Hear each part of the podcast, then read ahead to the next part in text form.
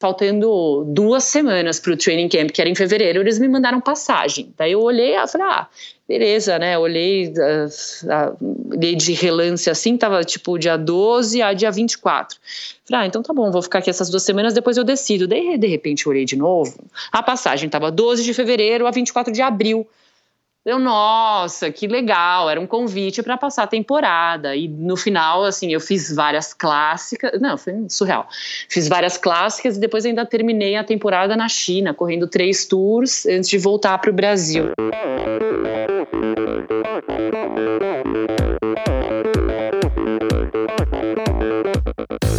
Oi, eu sou a Fernanda Keller. Eu sou João Amoedo. Sou Poliana Kimoto. Aqui é o Murilo Fischer. Aqui quem fala é Ronaldo da Costa. Olá, sou Henrique Avancini. E, e esse é o Endorfina, Endorfina Podcast. Podcast. Endorfina Podcast. Tamo junto, hein?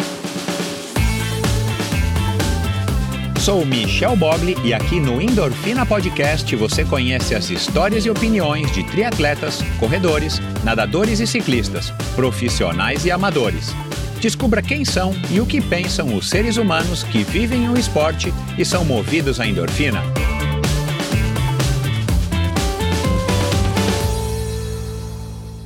Olá, seja bem-vindo a outro episódio do Endorfina Podcast. Obrigado a todos vocês que têm enviado seus comentários, críticas e sugestões, principalmente as sugestões de convidados. Cada semana que passa, vai, para não dizer cada dia, mas cada semana que passa eu recebo uma sugestão. Aliás, isso tem se tornado um hábito aí de muitos ouvintes. Muito obrigado a todos vocês. Eu agradeço aí nos, nos inbox que a gente troca, né, nas mensagens é, de inbox dentro do meu perfil Endorfina BR no Instagram. Mas quero agradecer aqui publicamente porque quase todas eu estou acatando, estou indo atrás. É, eu estou aí numa fase de de de estar tá, é, gravando novamente episódios do Endorfina. Então eu estou já entrando em contato, pesquisando sobre muitos desses convidados e em breve eu tenho novidades aí para todos vocês com convidados interessantíssimos.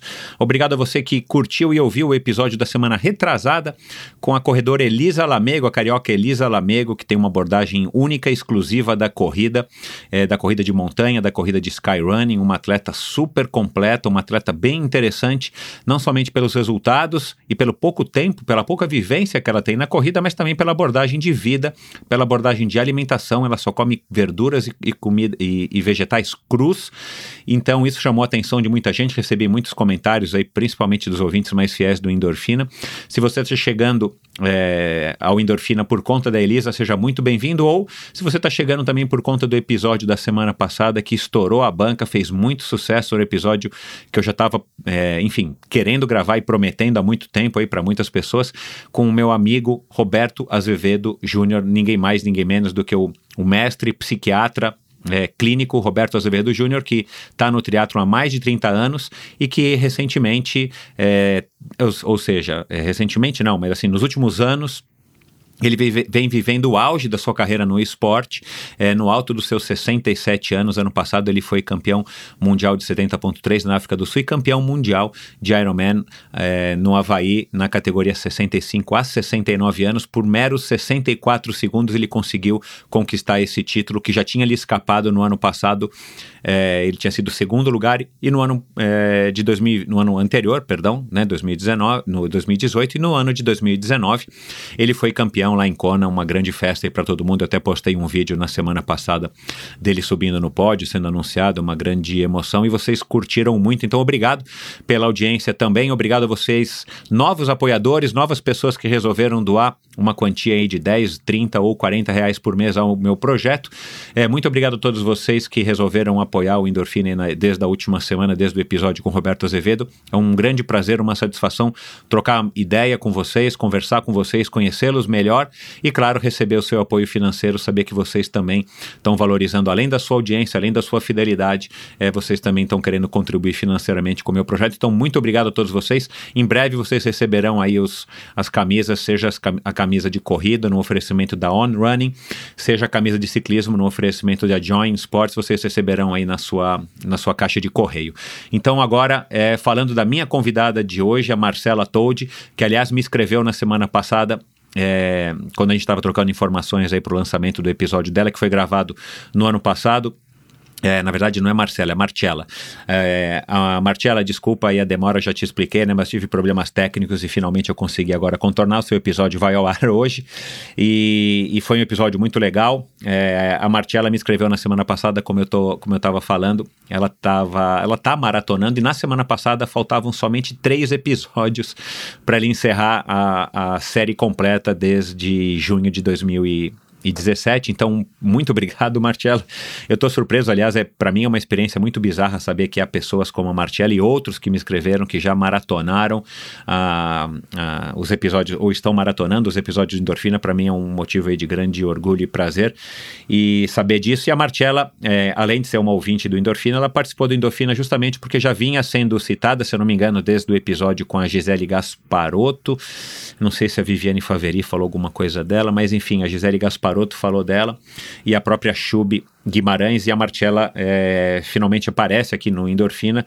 É, e a gente conversa da, desde a infância dela, é, numa cidade pequena chamada Itapura, falecimento do avô, ela morava com os avós nessa cidade, uma cidade que o avô que, que criou, a influência da perda do avô, a, muda, a mudança para São Paulo, perdão, a mudança para São Paulo de Amartela com a família é, e a fase de patinho feio na natação do paulistano, né? Ela teve que fazer muita terapia aí para para superar esse bullying, ela veio para São Paulo com um sotaque caipira, então ela custou aí a se adaptar.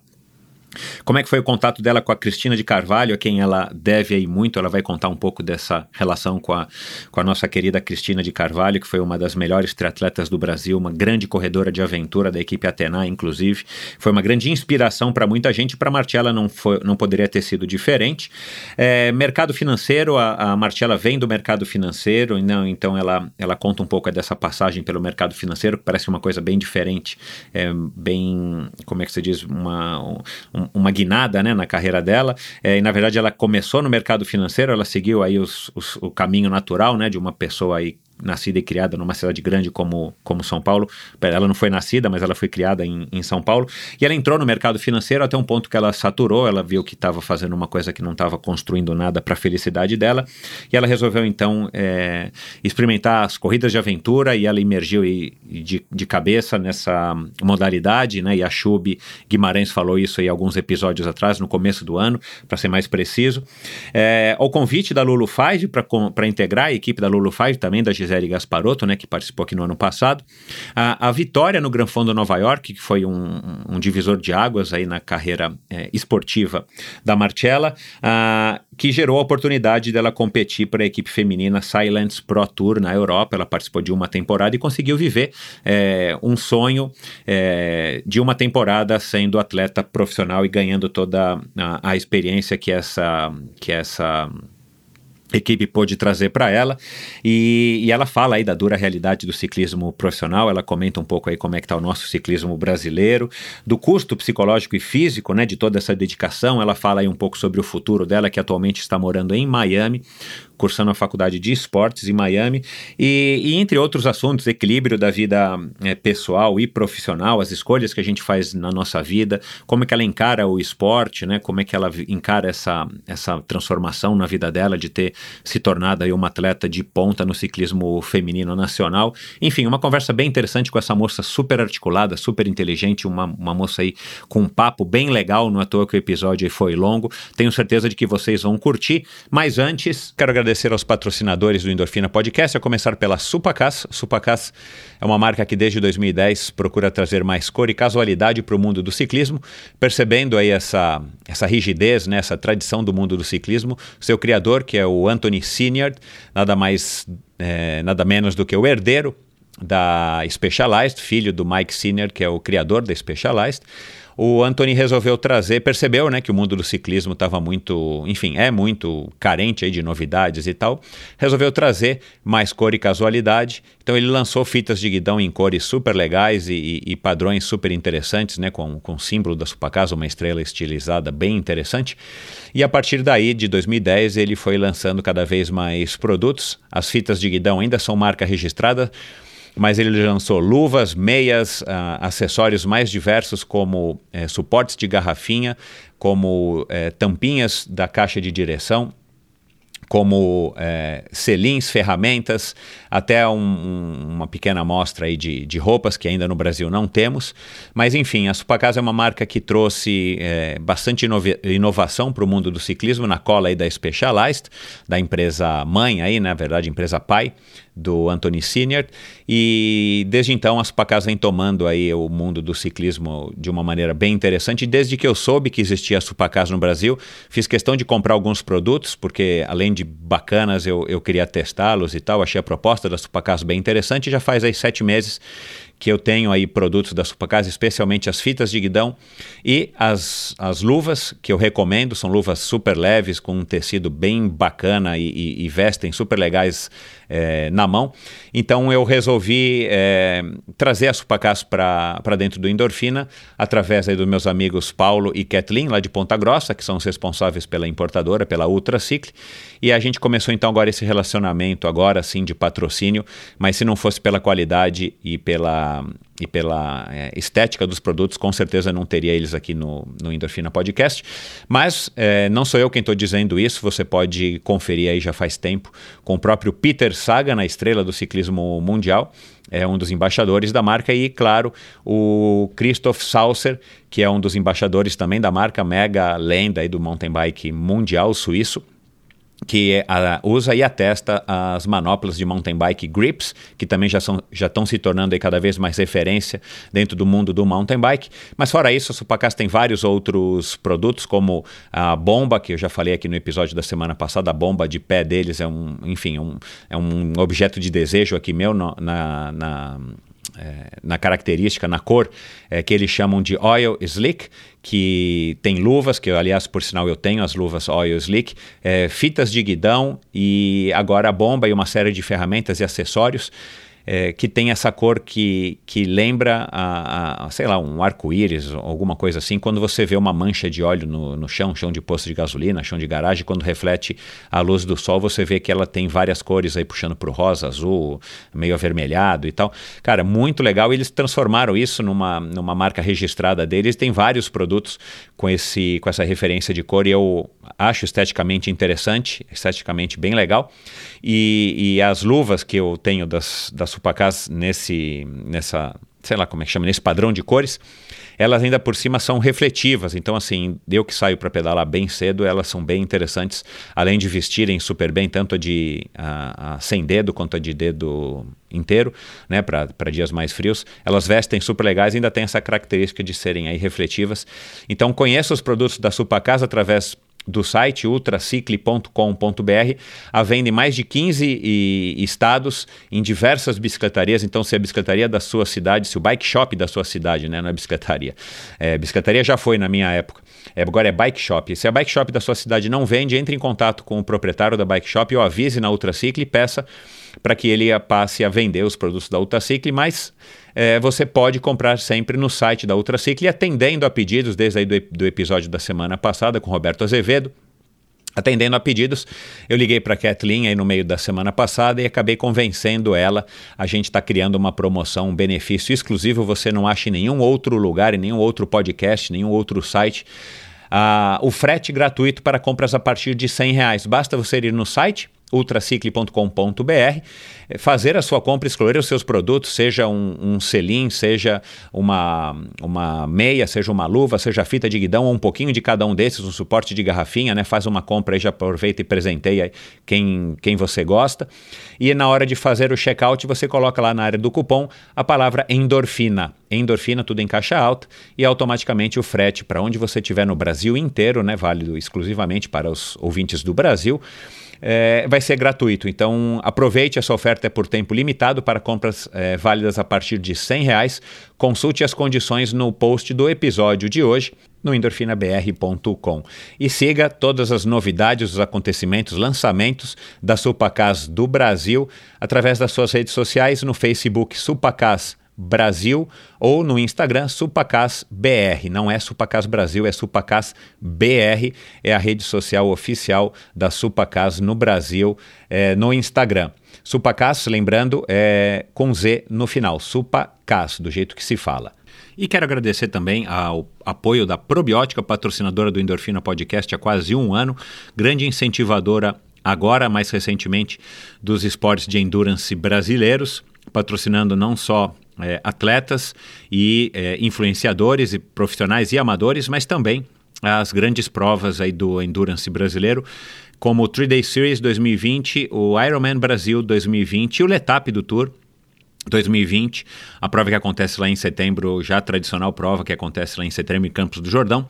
E a probiótica vem investindo re recentemente nos esportes de endurance, não importa se seja natação, ciclismo, corrida, triatlon, mountain bike, remo, escalada, corrida de aventura, o que quer que seja que você pratica que vai te consumir bastante energia, que vai exigir concentração, foco por mais de 30 minutos, você tem aí na, na linha da probiótica é, uma série de produtos super gabaritados de altíssima qualidade. Aliás, a qualidade é um dos fortes da probiótica.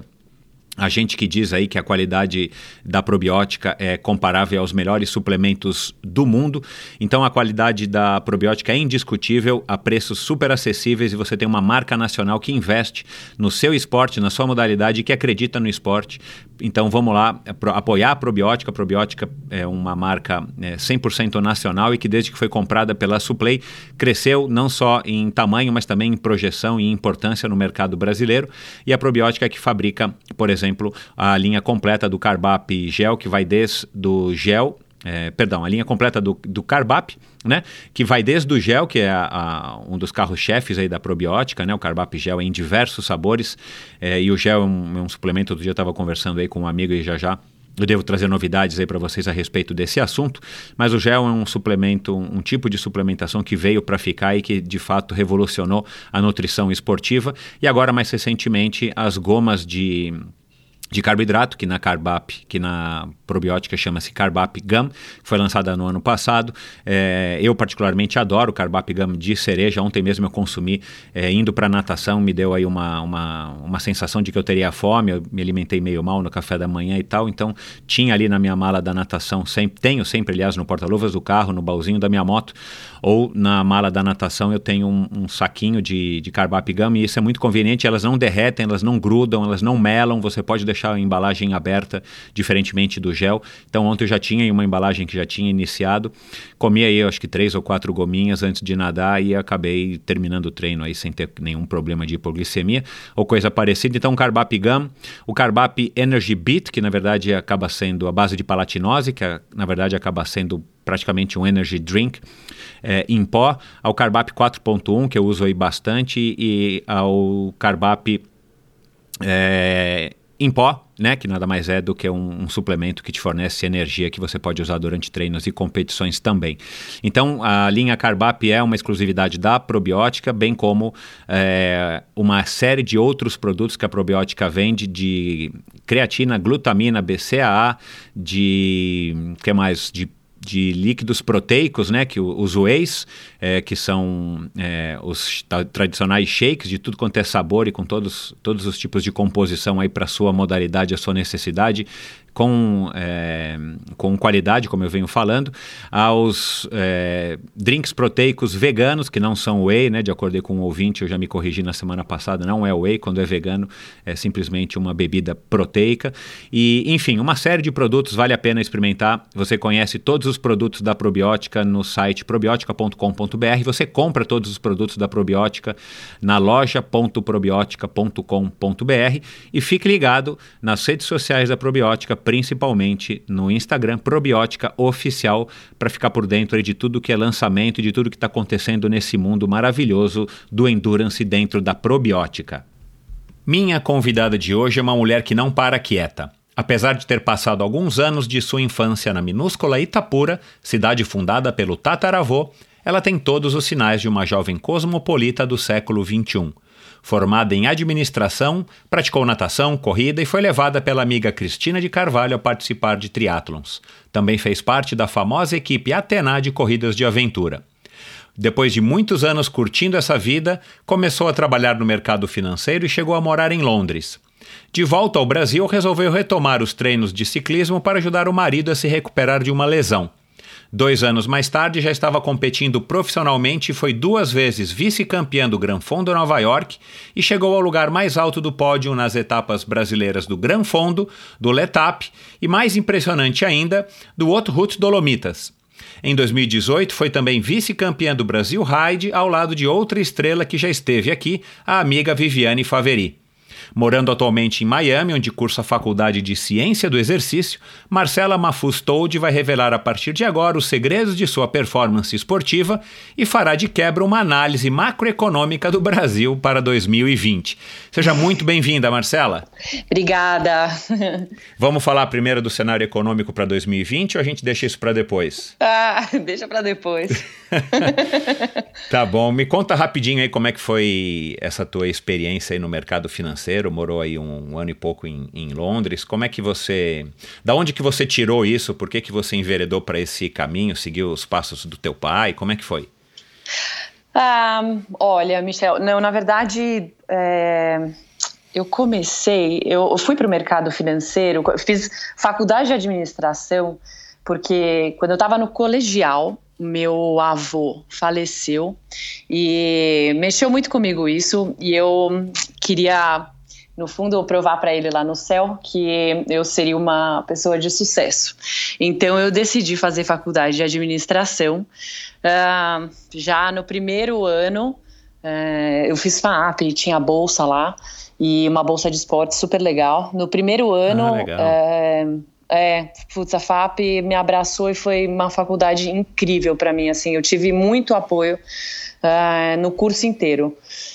Mas no primeiro ano eu já comecei a fazer estágio, porque na FAP você pode fazer desde o primeiro semestre. E comecei a trabalhar em banco de investimento, é, assumi uma vaga que o meu irmão estava é, ocupando num banco de investimento no Banif na época, no Private Banking, e curti, daí dentro do banco migrei para outras áreas, mercado de capitais e tal, depois eu fui trabalhar no Deutsche, que era um banco alemão, é, na mesa de vendas. E ali eu realmente me encantei, uh, eu comecei a curtir um trabalho que Sales faz, que é estudar bastante para vender todo o portfólio que a gente tem, né, e todos os economistas, analistas que a gente tem, comecei a, aprender mais sobre macroeconomia, sobre, é, enfim, todas as empresas.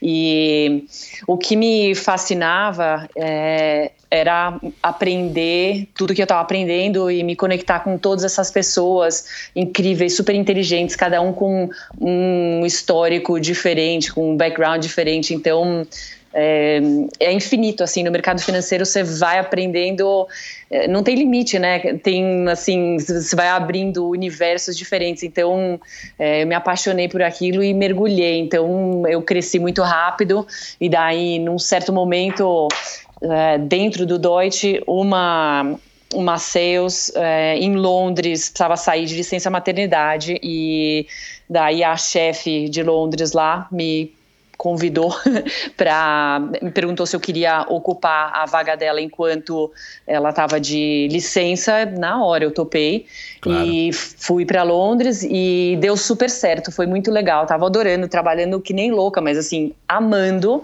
E daí ela me ofereceu a vaga. E eu topei. Daí eu fiquei lá em Londres mais um tempo fiquei mais um ano e pouco e, mas assim, deu uma fritada também, porque é, eu não, não tinha muito limite, assim, então eu trabalhava até, chegava todo dia às seis da manhã, mais ou menos, que era quando o time de Ásia começava a chegar, e ficava até, assim, como eu estava quatro, cinco horas na frente, eu ficava até Brasil é, fechar, é, que era é. quase oito da noite. Então, deu uma, uma fritada, resolvi voltar para o Brasil também porque o Deutsche passou, começou o processo de crise lá na Europa super grave, daí putz, é, comecei a ver, sabe, o mercado fechando, ficando é, difícil e assim, sozinha lá, até tive propostas de outros bancos, mas eu queria voltar para o Brasil. Tinha minhas uhum. raízes aqui, assim, estavam me chamando e começou a ficar uma coisa meio comecei a questionar um pouco assim os valores do mercado financeiro tal e, e, e o que eu queria quais eram os meus sonhos tal e achei que estava na hora de voltar para cá e recomeçar assim ver uhum. o que uhum. eu queria direito uhum. deixa deixa eu é, você você falou no comecinho que você queria aí deixar o teu avô orgulhoso. Uhum. Como é que era essa relação com o teu avô? E, e, e, o teu avô tinha alguma coisa a ver com, com o mercado financeiro? Ou ele era um, enfim, você era a neta queridinha dele? Como é que era essa relação? Olha, por incrível que pareça, não. Na verdade, ele sempre foi uma uma pessoa assim mais dura com todos os netos. Ele era loucamente apaixonado pela minha avó e tratou minha avó como uma rainha, mas é, assim com os netos todos ele era mais distante. Ele era uma, uma pessoa mais dura, mais brava, mas é, eu acho que eu, no fundo eu sempre tentei me aproximar dele de algum jeito e naquele momento, assim, eu senti aquela coisa de adolescente, eu senti que talvez é, um jeito de dele me olhar lá de cima e ter orgulho de mim seria assim. Ele sempre foi um empreendedor e fez vários negócios é, muito bem sucedidos aqui é, no Brasil. Foi muito inovador, tinha ideias assim 20, 30 anos à frente do ano dele. É, então, e eu sempre ouvi muitas histórias assim da minha avó também é, super legais dele. Eu, assim, sempre admirei ele. Então, é, me espelhei muito quando eu fui escolher uma carreira. Legal. Você morou, você morou nessa cidade de Itapura, que você me disse que teu avô que ajudou a fundar ou fundou. E aí é. vocês moravam juntos ou aí você também estabeleceu um, um vínculo maior de estar mais próximo dele e tal? Ele era tipo um, uma referência para você, mais ou menos isso? Não, foi outro avô. É, em ah, tá. Itapura, tá. foi a família do meu pai. É, uhum. Toda a família do meu pai tinha várias, tem ainda, tem várias terras no interior, interiorzão de São Paulo, divisa com Mato Grosso do Sul.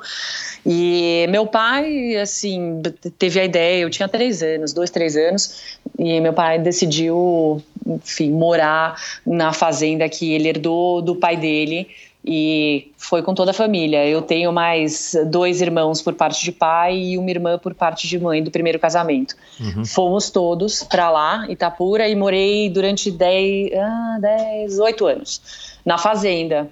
Assim, bem... E você foi educado que em casa, no, no, no, grupo escolar ali da cidade? Ah, tinha uma outra cidade próxima, chamava, chama Ilha Solteira, que fica ah. a meia hora. Sabe? Eu já fiz um triatlon, acho que o único triatlon que teve em Ilha Solteira, é, a gente competiu em, na, na, na, barragem que tem lá. Demais, né? Isso, legal demais. Nossa, choveu é pra caramba nesse triatlon. Juro. Que coincidência, cara, que legal. É... Aí você estudava em Ilha Solteira? Estudava em Ilha Solteira, num ângulo em Ilha Solteira. E daí, num certo momento, uma fase que meus pais estavam mais ou menos, minha mãe decidiu voltar para São Paulo. Uhum. É, eu tinha 10 anos, viemos todos e meu pai veio seis meses depois. A gente começou a estudar aqui, muito diferente. Do, do, interiorzão, assim, sistema de ensino, cultura, tudo. A gente andava descalço o dia inteiro, assim. Eu então, cresci então, moleca. Delícia, é. cara. É, muito legal. Era caipira, assim. Eu mudei o meu sotaque depois que eu vim para São Paulo.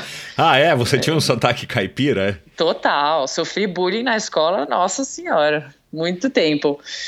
Cara, mas... mas deve ter sido uma infância fabulosa, né, cara? Itapura, você me disse que é uma cidadezinha, sei lá, de 5 mil habitantes, né? 3 é, mil. Minúscula, minúscula, né? É, é uma vila, não é nenhuma cidade. É um bairro. É um bairro. É. é. Basicamente. E aí você vivia na rua, enfim, brincando, garotona, moleca de tudo e, uhum. e, e Andava tinha... a cavalo, brincava 200 mil cachorros, era o dia inteiro no mato. Matando, sei lá, com, brincando com o estilingue, né, molecada, assim, a gente aprendia a jogar futebol, jogava taco, nossa, o dia inteiro brincando, polícia e ladrão pela fazenda inteira. Nossa, era muito que legal. Que delícia, que delícia. Uhum, e, e aí você, você não teve uma, um, um, contato específico com nenhuma modalidade, então, até, os, até, você, se vo, até você voltar para São Paulo. Ali era, era uma vida ativa, mas era uma vida ativa, assim, de, de fazenda, Livre, de cidadezinha do é... interior, né? É, e, a gente andava a cavalo quase todo dia, mas é, eu comecei a fazer natação, na verdade, na, nessa, eu comecei com seis anos, e daí a gente nadava no clube de Ilha Solteira, e viemos para São Paulo, daí todo mundo, é, minha mãe colocou todo mundo no paulistano, e todo mundo continuou nadando, então minha, meu esporte de base é a natação. Ah, tá. É, mas era aquela natação, tipo, para não, pra, não se afogar se cair no rio. É, em casa, nas, na verdade, assim, a gente. É, meus pais gostam muito, praticam esporte e sempre gostaram muito. Então, a gente sempre teve que fazer algum esporte. Não, não tinha opção não fazer ah, nenhum tá, é. esporte. É. Uhum. Então, como a gente veio da natação, viemos para São Paulo, continuei nadando. Claro, é. Mas aí a natação no paulistano já era uma natação, né? Já uma natação valendo, mais estruturada e tal, é. Começamos a competir e tal. Aham. E você É. curtia ou você estranhou também isso? Porque é uma mudança radical para uma garota, né, caipira aqui no, no bom sentido. Total. Atenção, hein, pessoal que tá ouvindo aí do interior do Brasil, não tô sendo, é, não tô fazendo preconceito. É, é a maneira como a gente tem de, de expressar as pessoas que moram no interior. Mas você veio de uma cidade pequena e tal, acabou caindo numa cidade grande, foi foi é, ser, ser sócia do Paulistano, né, que é um oásis ali no meio dos jardins É. e tudo mais, um clube gigantesco. E, e toda a mudança de escola, de amizade, essa história do bullying, do sotaque, dos costumes. Você, você curtia essa, você curtiu essa fase? Foi uma fase complicada? Você curtia a natação? A natação acabou sendo um jeito de você se integrar também com outras garotas? Ahn, eu demorei para me adaptar com a cidade grande, assim, é, eu não curtia muito a natação estruturada, não gostava de competir, eu era a chorona da piscina. então, é, toda vez, minha irmã nadava muito bem e era, assim, uma das melhores atletas da turma, é, meu irmão também, e eu, nossa, reclamava muito. Eu era, putz, assim, era o patinho feio da turma, mas é, eu sou comprida, longilínea, eu tenho pé e mão muito grande, então, naturalmente, eu nadava bem. Então, as professoras, elas sempre incentivavam e, assim, pediam para os meus pais é, deixarem, assim, deixarem a gente ainda, assim, continuar na natação, porque tipo, eu não treinava, e daí a gente já fazia as competiçõezinhas e, sei lá, de nervoso eu ganhava. Então, é, eu não conseguia muito sair daquilo. Entendi. E na escola também tinha um pouco dessa história do bullying por causa do sotaque. Então, foi um processo que ah, eu fiz terapia, meus irmãos também, é, para se adaptar a tudo. Não foi super suave, mas é mas foi legal, assim, é, no, no final, entendeu? Depois eu fui estudar no Vera, que é um colégio que é super inclusivo, né? Então, Aham. me ajudou muito a me adaptar é, com um programa é, cheio de psicólogos, né? Então, eles eh, te dão muito apoio, muito suporte. E daí, eh, acho que depois que eu entrei no Vera, minha vida, assim, ficou bem melhor, bem mais ajustada em São Paulo.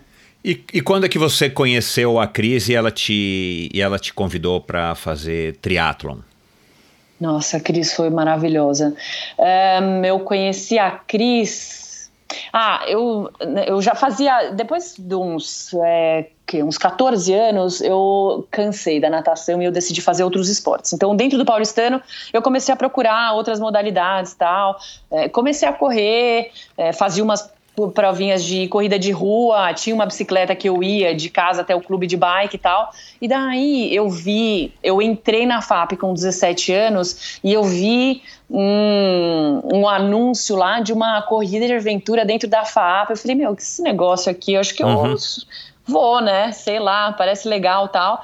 Daí era uma prova que a FAP organizava para os alunos tal. Quando eu me inscrevi no, no Eco Adventure, que era a prova da FAP, a Adriana, que era uma mulher da academia lá, é, me ligou e falou que eles tinham uma equipe oficial de corrida de aventura da FAP que fazia outras provas fora da FAP e tal, e perguntou se eu não queria correr, porque ela me perguntou do meu currículo e tal, eu já tinha feito umas provas de corrida de rua e eles não tinham mulher para correr, então eles me chamaram. E Claro, nessa é. equipe, daí, meu, a minha primeira prova com eles foi uma prova de 24 horas, assim, Uau. foi surreal, não entendi nada que estava acontecendo ali, eu nunca tinha remado, mas foi, foi muito legal.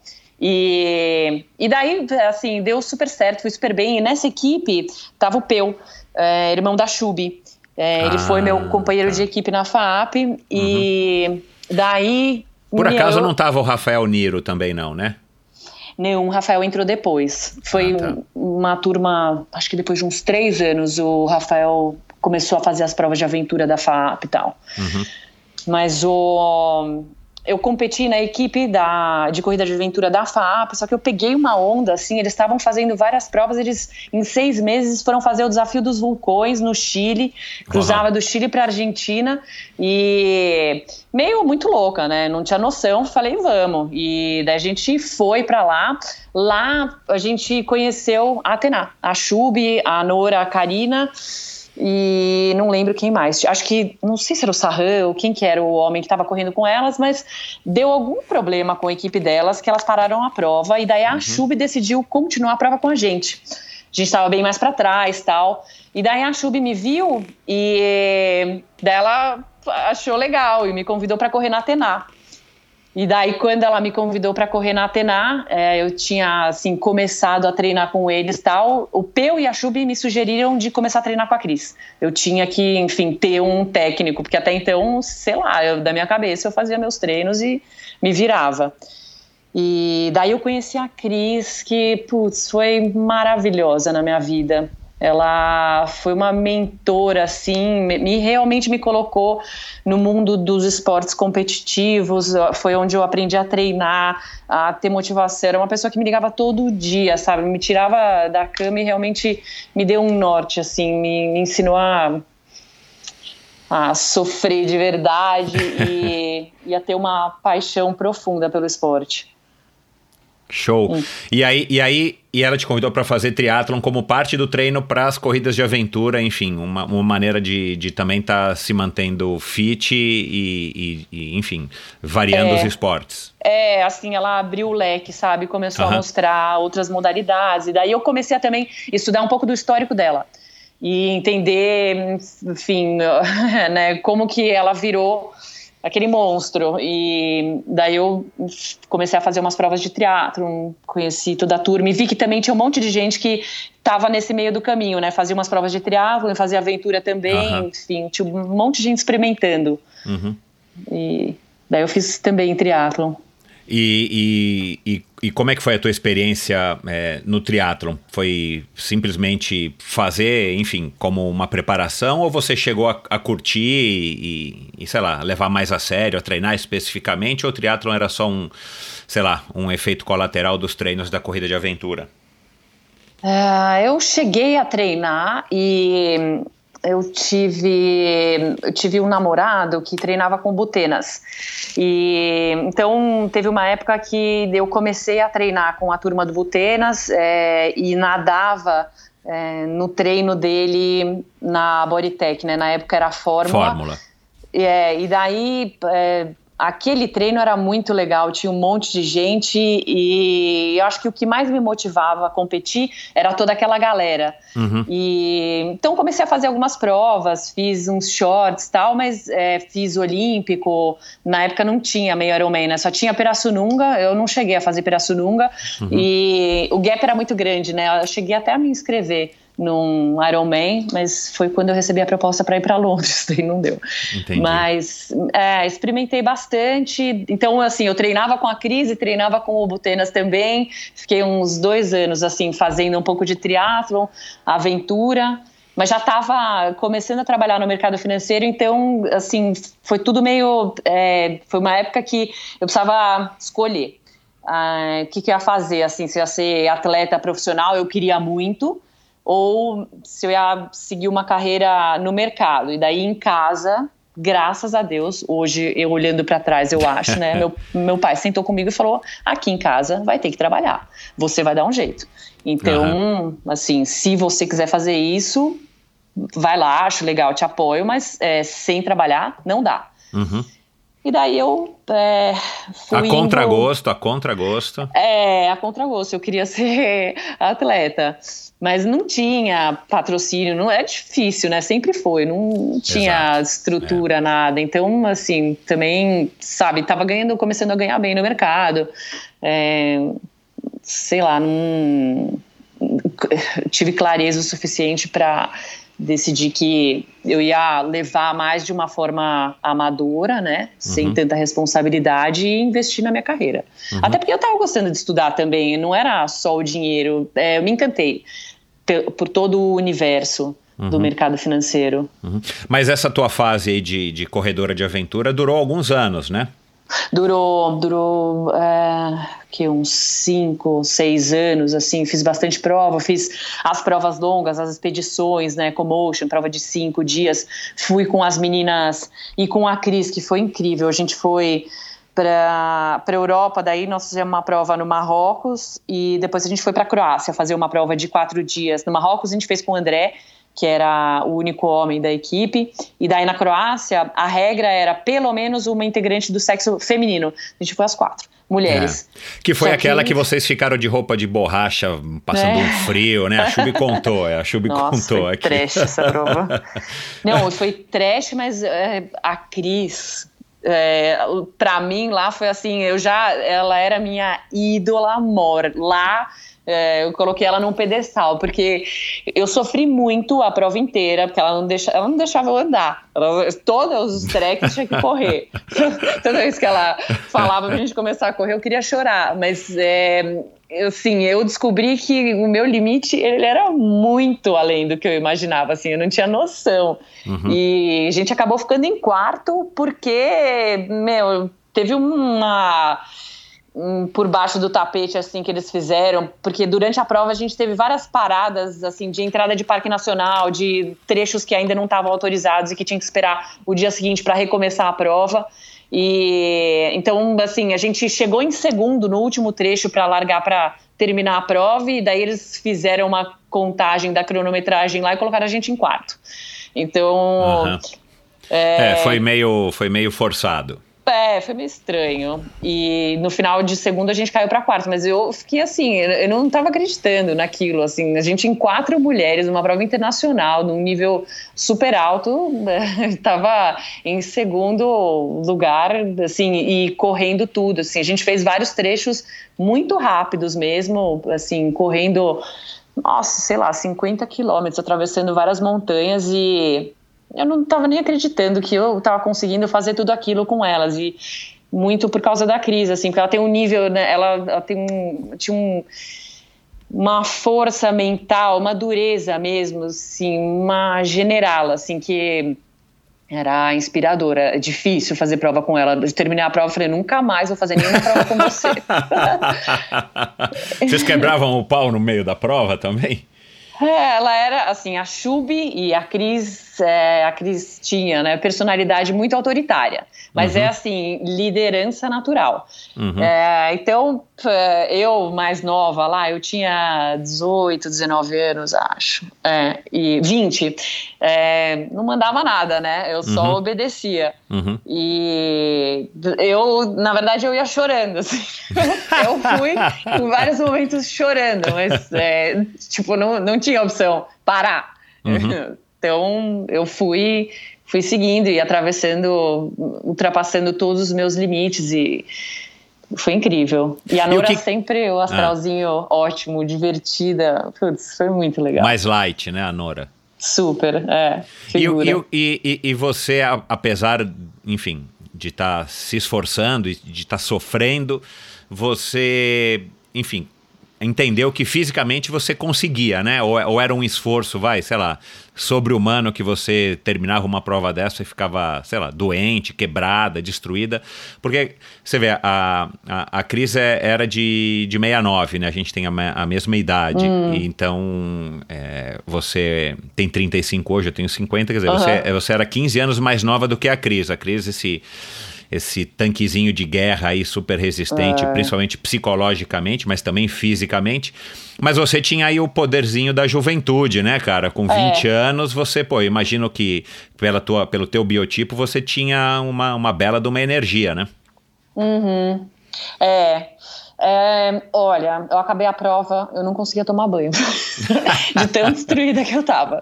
É, mas eu não cheguei a ficar doente, assim, eu fiquei uns dois, três dias meio grog e depois é, tava tudo bem. A gente recupera recuperava muito mais rápido, né? Uhum. É, então, assim, também não sabia, porque tudo era novidade, não, não sabia como meu corpo ia reagir ao longo dos dias e como ia ser a recuperação pós-prova. É, foi tudo novidade, então, sim, tinha medo, mas confiava 100% nela, sempre uhum. confiei muito na Cris, na capacidade dela como técnica e, enfim, uhum. como pessoa, eu sabia que aquele caminho, daquela cabeça, era o caminho que eu tinha que perseguir. Então, sim, de olho fechado, eu, eu confiava em tudo nela. Então, é, fui sentindo, sabe? E é, a cabeça é muito louca, né? É incrível isso, assim, a gente. É, se você acredita, você pode muito mais do que você Exato. imagina. E acho que foi muito isso, assim, e, e foi uma coisa que definiu os próximos anos e como eu lidei com o esporte na vida. É, de repente, sabe, a minha base foi essa base de resiliência mental mesmo. Eu ia, uhum. mas em várias provas, eu ia morrendo, assim. Tinha gente que brigava com a Chubi, com a Nora, que eu falava, meu, vocês vão matar essa menina. mas, porque, juro, eu ia ofegando, assim, sofrendo a prova inteira, mas é, não morria, e a gente andava super bem, e várias provas a gente ganhou. E, e daí eu fui aprendendo que, olha, deu certo, funcionou, meu corpo respondeu, respondeu. E você vai se acostumando com esse desconforto e vai né, evoluindo e crescendo em cima disso. Então... E, e, e, por que que você voltava e você não, não desistia? Não, não desistia no meio da prova, mas assim, porque você falava, ah, não, não vou mais, cara, isso é, é muito sofrimento. Eu lembro da última vez eu, eu fiquei assim, assado, eu não quero mais voltar. Por que que você insistia em estar tá voltando a competir com elas nesse, nesse nível maluco aí de, de sofrimento? Um, porque eu admirava muito elas, todas, é, até hoje são minhas amigas, a Chubianora, minhas amigas do fundo do coração e a Cris para sempre vai ser minha maior ídola. E. Uh, putz, eu, eu, eu sentia que aquele negócio estava me transformando de um jeito tão poderoso que é, é viciante. Você quer, né, continuar evoluindo. Então, é, assim, estava sempre testando quais eram os meus limites e é, cada prova eu descobria que era além. E então, assim, foi um, um processo de tentativa e erro e, e, e erro e assim fui evoluindo sempre e querendo sempre mais. É, era uma dinâmica, nossa, muito legal. Eu, eu evolui muito fisicamente, eu estava super é, forte. É, é, boa, gostosa aquela sensação, né? Quando você sente que uma você está bem preparado, está super forte. É. é. eu lembro que quando eu comecei a trabalhar no mercado financeiro, talvez estava perto do meu pico de performance, assim, foi difícil largar, mas a troca foi realmente um negócio que me instigava muito e me assim me, me puxava muito em termos de energia. Então eu simplesmente transferi toda a energia que eu tinha eu dedicava para o esporte eu joguei no mercado financeiro e uhum. evolui rápido também por isso apareceram várias oportunidades legais mas é, acho que sempre foi isso é, o focar e colocar toda a energia e ver aquele processo de evolução incrível acontecer eu adoro isso. É, você, você acompanhar esse, esses resultados, essa,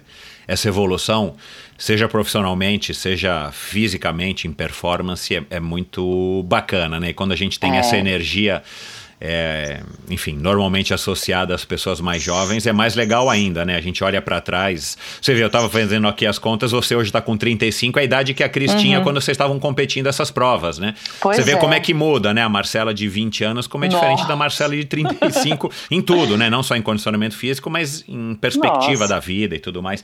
Total. As corridas de aventura por si só elas te atraíam porque também te remetiam essa história aí da infância, na fazenda, num contato mais, mais puro com a natureza? Sim. Ou era mais o fato de você estar tá competindo com essa equipe que foi, né, uma equipe aí eh, lendária, como a gente já falou aqui nessa, no, no episódio com a Chub? É, é, foi um mix. É, eu sempre tive esse negócio assim de. Eu lembro de eu moleca viajando de carro e eu olhava para as montanhas e eu sempre me via na montanha é, passando de bike ou fazendo trekking, então amo a natureza e tenho uma conexão muito forte. É, também teve a, a, história do, da performance, de estar tá sentindo que eu estava na ponta certa, com a, a, a turma certa e que estava na vanguarda ali do esporte e que, entendeu, estava surfando uma onda muito legal. E e elas tinham, assim, se tinha uma equipe, né, nas corridas de aventura que tinha uma estrutura legal e que tinha um apelo de marketing legal, era a Atena. Então, É, ali eu vivi uma fase que realmente eu estava vivendo um sonho. Eu admirava e admiro ainda elas, né?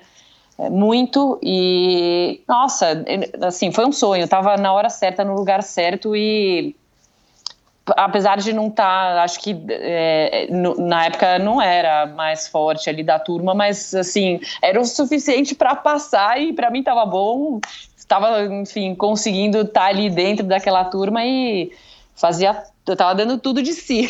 Uhum. pra... Era, você você rece, chegou a receber convite ou alguém cogitou de equipes predominantemente masculinas em te trazer para a equipe, já que você era Aí nesse momento, enfim, eu imagino que você era. Como eram todas as meninas da Atena, mas o núcleo da Atena a gente sabe que era muito forte, mas de repente uhum. você era um, um, um asset muito interessante para outras equipes é, predominantemente masculinas, né? Porque sempre fica essa. Ficava na época é, essa, essa questão, pô, que menina que a gente vai chamar para aguentar o ritmo dos meninos, enfim, tudo mais. Você chegou a receber, tipo, convites, propostas e, e ser cogitada? Então, recebi. É, todas nós, na verdade, e o que a gente fazia era correr eventualmente uma outra prova, como uhum. atleta convidada.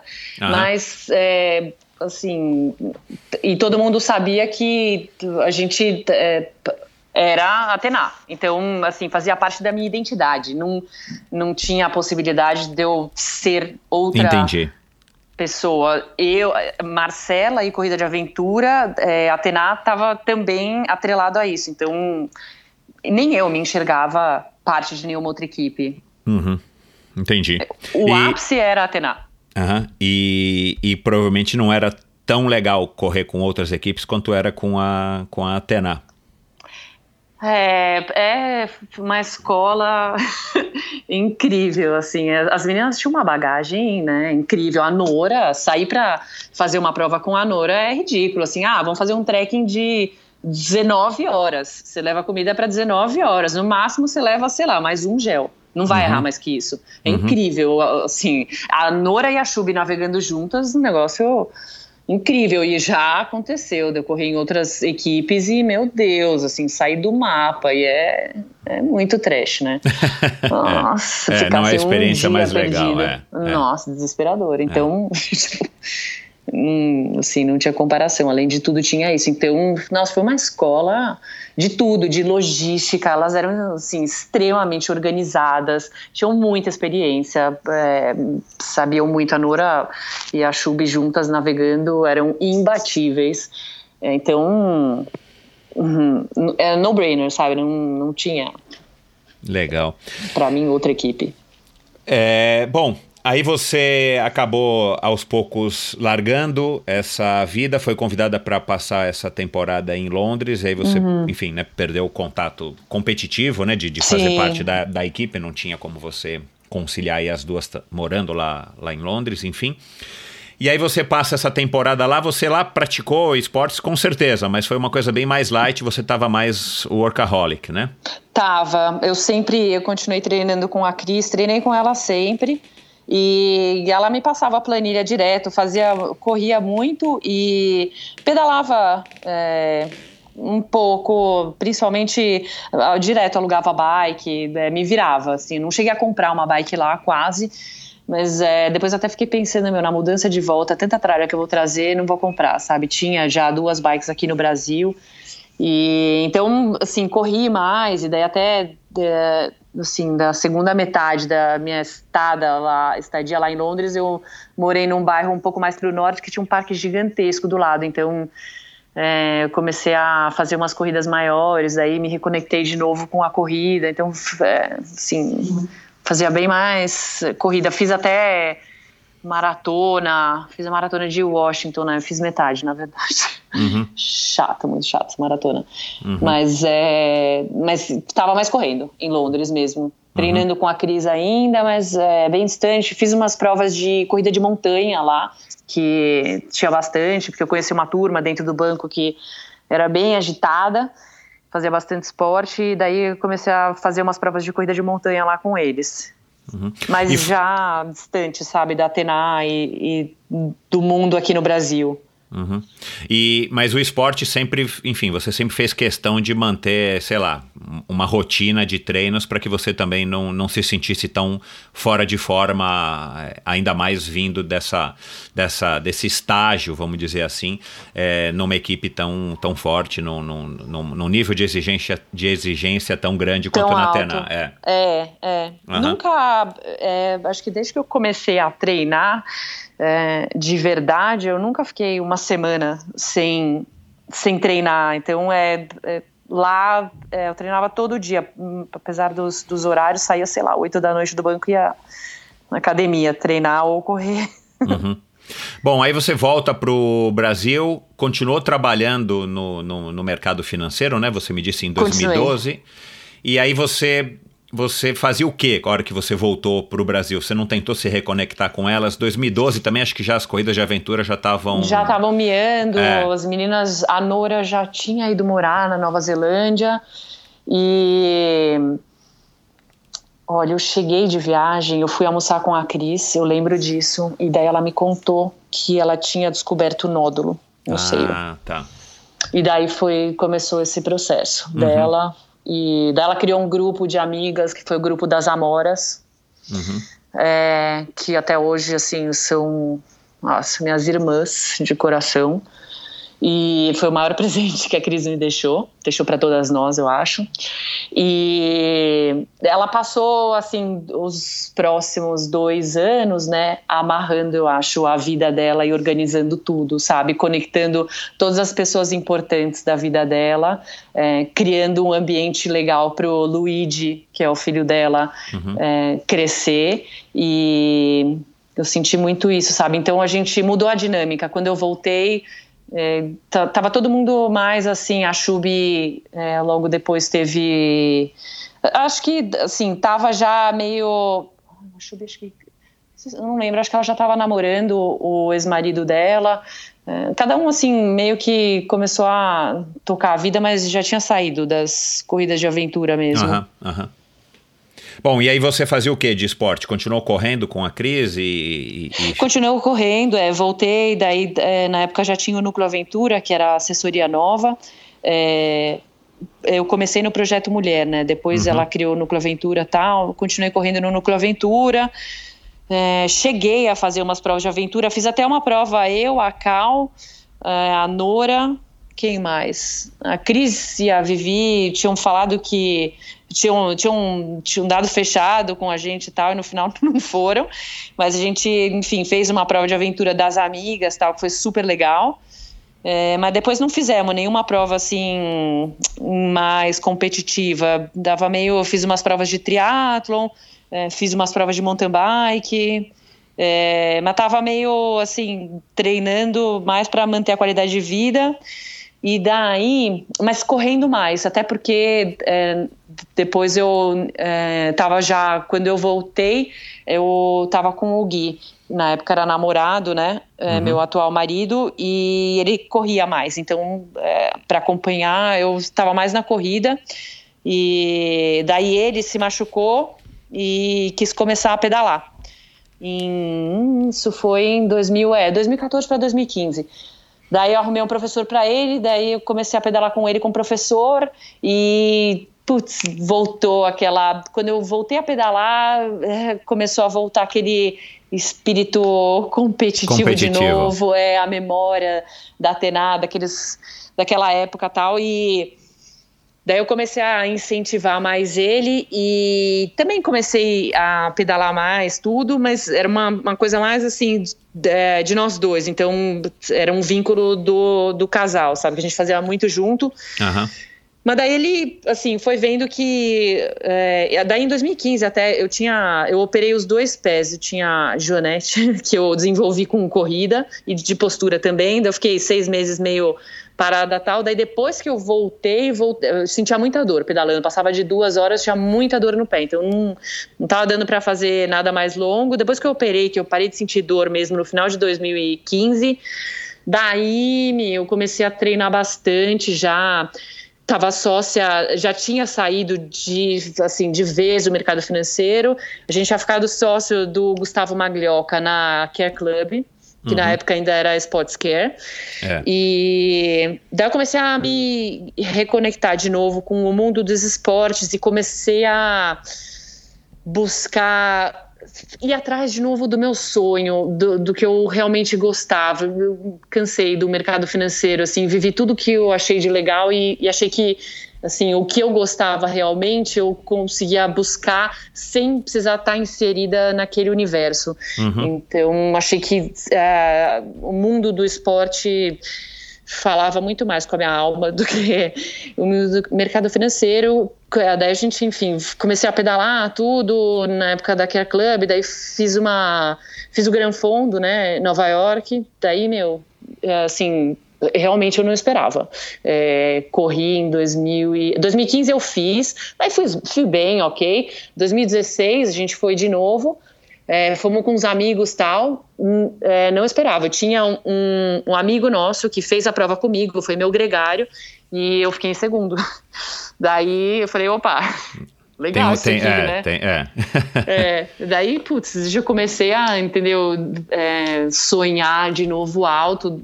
E naquele momento é, comecei a treinar todo dia e, e entrei em contato de novo com a minha alma e decidi que eu queria, pelo menos por algum tempo, viver como atleta profissional. É, assim, eu liguei o sonho, sabe? Até então uhum. eu não sabia o que eu queria, estava tentando descobrir aonde eu ia me reconectar com o esporte, que tipo de carreira eu ia seguir, que, é, onde eu podia levar essa paixão junto. E daí eu falei, meu, realmente o que eu mais gosto é de viver como atleta profissional. Então, assim, eu tenho uma janela pequena, porque eu tava com 30 e poucos anos, já 31, acho. Eu falei, bom, se for para eu tentar, é agora e é, assim, rápido, entendeu? Preciso consegui fazer tudo isso rápido. Daí eu comecei a treinar mais e fui de novo em 2017 para o Gran Fondo e fiquei em segundo de novo, só que dessa vez sem gregário, sozinha. Cheguei, acho que 3, 4 minutos, não, 45 segundos atrás da primeira. Na, em 2016 eu fiquei 20 minutos atrás dela. Daí eu, meu, fechei um gap e. A, daí... mesma menina, a mesma menina que ganhou em 2016? É, uma colombiana. Ah, tá. Sei quem é. Camila Cortez.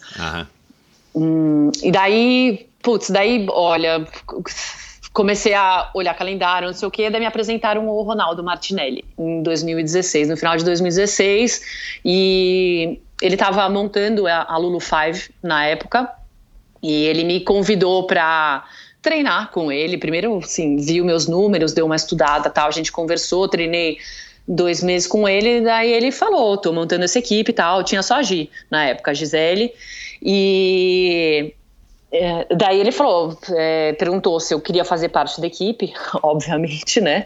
Uhum. Falei, meu, não acredito, né? Já caiu no meu colo, assim. Daí ele falou, é, calendário, a ideia era fazer um calendário de provas profissionais, tudo. Eu nem sabia como funcionava o ciclismo profissional no Brasil, não tinha ideia. Uhum. E daí ele perguntou se eu conhecia mais alguém e eu tinha feito o Letap é, e eu tinha cruzado a Camilinha Janela, que eu conhecia um pouco, gostava muito, e ela também estava meio numa fase parecida, assim, numa ascensão, gostava muito, deu sugerir. Ele convidou a Camilinha, daí é, alguém sugeriu, indicou a Érica para ele também, e nós quatro formamos a, a primeira equipe da Lulu, Lulu Five. Five. É, 2000, final de 16, começo de 17. E daí foi mágico, assim, porque um, a gente tava, as quatro, acho que a gente tava vivendo uma fase parecida, sabe, de. É, do esporte, né, que estava nessa ascensão e a gente estava com uma energia e uma vontade de viver. A gente tem idades parecidas, todo mundo um pouco mais velho, mais madura, mas assim, querendo muito viver os últimos anos assim e, e saber até onde assim, a gente podia chegar. E então a gente é, acho que a energia do grupo, sabe, fez a gente evoluir muito rápido, assim. 2017 foi um ano incrível para todo mundo, mas eu assim, foi engraçado, porque eu ganhei várias provas, mas eu, é, eu não, não, tinha noção de, de, do nível que eu tava. É, assim, eu achei que ia demorar muito mais para chegar naquilo. Então, É, começou, é, acho que foi em março, eu ganhei o Gran Fundo de Uruguai, do Uruguai, e daí depois eu fui para Nova York e fiquei em segundo de novo. É, daí, eu não lembro a ordem, mas é, eu ganhei o, o, o Letap, o Outroute, Dolomitas, é, o Gran Fundo Brasil, esses assim que foram na sequência. Eu fiz bastante training camp com o Ronaldo, porque eu tava com medo do Outroute, de Dolomitas. Ele, nossa, ele fez o. tocou o terror, falou que era super dura a prova, não sei o quê. Então, todos os training camps eu ia e me matava para conseguir terminar a prova e, e daí acabou que eu fui super treinada e também teve um negócio de acho que assim tinha uma segunda menina que estava meio perto de mim no, no Outroute lá na primeira e na segunda etapa, acho que ela sentiu que deu uma quebrada psicologicamente e aquilo afetou ela no resto dos outros dias e meu, eu fui abrindo o gap dela ao longo dos outros dias e e foi muito energia, sabe? Além da, uhum. de estar tá bem treinado, eu sei que acontece isso com um monte de atleta, né? Eu tava com uma energia muito boa e aquilo, meu, fez o meu ano de 2017 ser incrível. É, você tava feliz e, e fazendo Super. o que você o que você tava afim de fazer, né? E, é. e claro que bem dotada fisicamente e, é, e, lógico. e treinando e se dedicando ainda mais, enfim, com, com o apoio do Ronaldo e, é. e nessa equipe que estava todo mundo na mesma vibe, deve ter sido mágico mesmo. Né? Maravilhoso. Né? O Ronaldo foi super assertivo, sabe? Ele me leu já no começo e falou: você é escaladora, você tem que treinar isso. E a gente fez muito treino específico, então, assim, ele desenvolveu as minhas qualidades. Então, foi um negócio perfeito, sabe? Perfect storm mesmo. Que legal, né, cara? É... Você não podia imaginar de jeito nenhum que isso pudesse acontecer, até porque você não, não tinha nem, nem planejado planejado, né? Começou a pedalar com o Guilherme de uma maneira tipo, ah, vamos fazer exercício, legal, a gente passa tempo junto. Pedalar é legal. E de repente você tava, meu, disputando provas amadoras, mas de altíssimo nível, né? É, eu não podia imaginar, eu tinha assim, é, o fogo na barriga daquela atleta da época de Atena. Então uhum. eu tinha um negócio que é, aquela confiança eu ainda tinha, mas é, loteria, porque eu sei que assim tinha mudado muito, né? Assim, 10 anos o cenário competitivo mudou totalmente e eu sempre gostei mais da bike, mas é, assim não tinha noção. Então e não, eu achei que ia ser um processo que eu ia ter que treinar para voltar a ficar num nível competitivo, mas veio mais muito mais rápido do que eu imaginava. Não realmente 2017 não esperava. Uhum. Tudo, na verdade, tudo que aconteceu. E daí eu corri o Letap, daí o, o Edu Rocha da Caloi, que era um Dale, tava lá, junto com o Círio, que é o presidente né, da Caloi. E daí a gente começou a conversar, daí a gente é, fez um, ele, ele fez uma proposta muito legal para a Lulu Five, equipe, assessoria Five Ways, tudo. E a gente teve apoio né, da Cannondale e, e ele falou na época, ele falou, olha, posso apresentar o currículo se alguém de vocês tiver interesse em de repente tentar correr numa equipe Pro Tour lá fora, é, eu posso tentar. Daí na hora eu falei, oi, eu quero já. E, e, foi assim, e ele mandou meu currículo, enfim, a conta do Training Peaks, com todos os, todos os meus números, tudo, e daí eles olharam lá e voltaram para ele e falaram: ah, o Training Camp é 2018, tal data, em fevereiro, se ela quiser vir, então, daí eles me mandaram uma lista de todas as provas que eles iam correr no ano, falaram que prova você quer correr. Eu falei, nossa, como assim, né? Eu comecei com o Ronaldo, qual, qual, a gente listou todas que faziam sentido. E no final, assim, faltando duas semanas para o training camp, que era em fevereiro, eles me mandaram passagem. Daí eu olhei e falei, ah, beleza, né? Olhei, uh, de relance assim, tava tipo dia 12 a dia 24. Falei, ah, então tá bom, vou ficar aqui essas duas semanas, depois eu decido. Daí, de repente, eu olhei de novo, a passagem tava 12 de fevereiro a 24 de abril. Eu, nossa, que legal, era um convite para passar a temporada. E no final, assim, eu fiz várias clássicas. Não, foi surreal. Fiz várias clássicas e depois ainda terminei a temporada na China, correndo três tours antes de Uau. voltar para o Brasil. Foi, meu, imagina, uma montanha russa, né? 17, começo de 18. É, eu acho que não estava preparada realmente, principalmente psicologicamente, mentalmente para aquilo, mas é, nossa, abracei de corpo e alma e vivi intensamente, assim, eu sabia que, meu, aquele aquela típica coisa que você fala, meu, não vai voltar, esse negócio é agora, eu preciso viver tudo que está é acontecendo, isso, porque, é. né, amanhã pode mudar tudo, então só fui falando sim, e aceitando tudo e me jogando. Uhum. É, é, é eu acho que é, é aquele, são aqueles momentos que você percebe que você está vivendo um negócio Nossa. tipo mágico, você tem essa noção, Exatamente. você curte e claro, você se joga de cabeça, né? É, é. é Cara, eu sou espiritualizada, então assim, sempre rezei e pedi muito e botei muita fé em tudo que eu quis para mim e para quem tá à minha volta. E acho que eu senti, sabe, aquela conexão, foi a hora que Deus falou, Tó, vai lá. Uhum, aproveita. é, e, e, aí você, enfim, deve ter sido de fato uma experiência muito legal. Você não teve nem tempo de, é, sei lá, de, de questionar ou de, de, de ter, sei lá, qualquer tipo de problema de adaptação com as meninas da equipe. Você chegou lá, hum. já se integrou e, e tava para o que desse e viesse.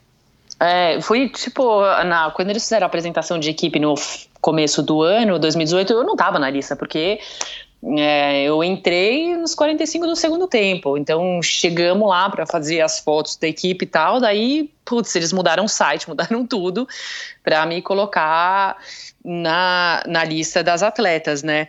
E, meu, eu não tinha ideia, eu nem sabia como era a estrutura de um calendário profissional. Uhum, uhum. Começar, não, não sabia direito das clássicas. Eu corri Liège Bastogne Liège, que é a clássica mais antiga do calendário, Exato. sabe? É, putz, tudo foi uma surpresa. Não, meu, eu lembro que no training camp é, eles me explicaram é, as funções de cada atleta. Quem era sprinter, quem era DC contender, quem era gregário e como funcionavam as gregárias e quem era lançadora da equipe. É, tudo para mim foi novidade, assim, eu, eu, tipo, só sabia que eu escalava relativamente bem até ver o nível das meninas lá, e daí eu hum, tá bom. Tipo, no Brasil era ótimo, aqui eu sou, tipo, quarta, assim, sabe? Uhum. É, e daí, putz, comecei a conversar com elas e delas me, me mandaram, assim, tipo, vários vídeos de provas e falaram, meu, assiste, porque você precisa aprender, entender como isso aqui funciona. E então, daí as primeiras clássicas, é, nossa, foram, meu, me colocaram dentro da máquina de lavar, assim, e, tipo, onde estou, quem sou? Foi um negócio surreal, porque é uma boiada, assim, a primeira hora dessas provas é extremamente intensa, assim, é um, um nível absurdo. Então, das três primeiras clássicas que eu corri, nossa, tipo, eu sobrei no já, sabe? Eu, de repente, eu largava lá na frente, porque o meu diretor, ele falou, meu, larga na frente, não deixa ninguém te passar. Só que, assim, piscou, o pelotão inteiro tá na sua frente. Incrível. Uhum, uhum. E, e elas têm uma dinâmica, elas se conhecem, então é difícil, enfim, chegar a newbie ali, apesar de eu ser mais velha tal, é, é, já, entendeu, assumir uma posição no pelotão, você vai conquistando. Então, é, tudo isso elas foram me ensinando, as minhas companheiras de equipe, como funciona o esquema da máquina de lavar que elas chamam, que a revezamento no pelotão, na frente, é, como você se posiciona, é, em que caminho você toma para assumir a ponteira no pelotão, os momentos críticos, tudo.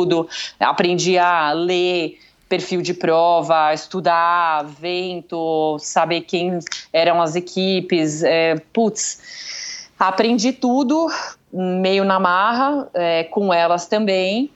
E fui refinando assim ao longo desse período e a última clássica foi a clássica que eu consegui terminar foi a, a, a, única prova que, assim, das mais duras, né, que eu consegui terminar mas é, foi uma batalha, assim. Nossa, eu tomei na cabeça muito até conseguir ter coragem também de ficar lá no meio do pelotão, porque é uma é muito aflitivo. São 200 mulheres gritando é. e assim tem acidente sem parar.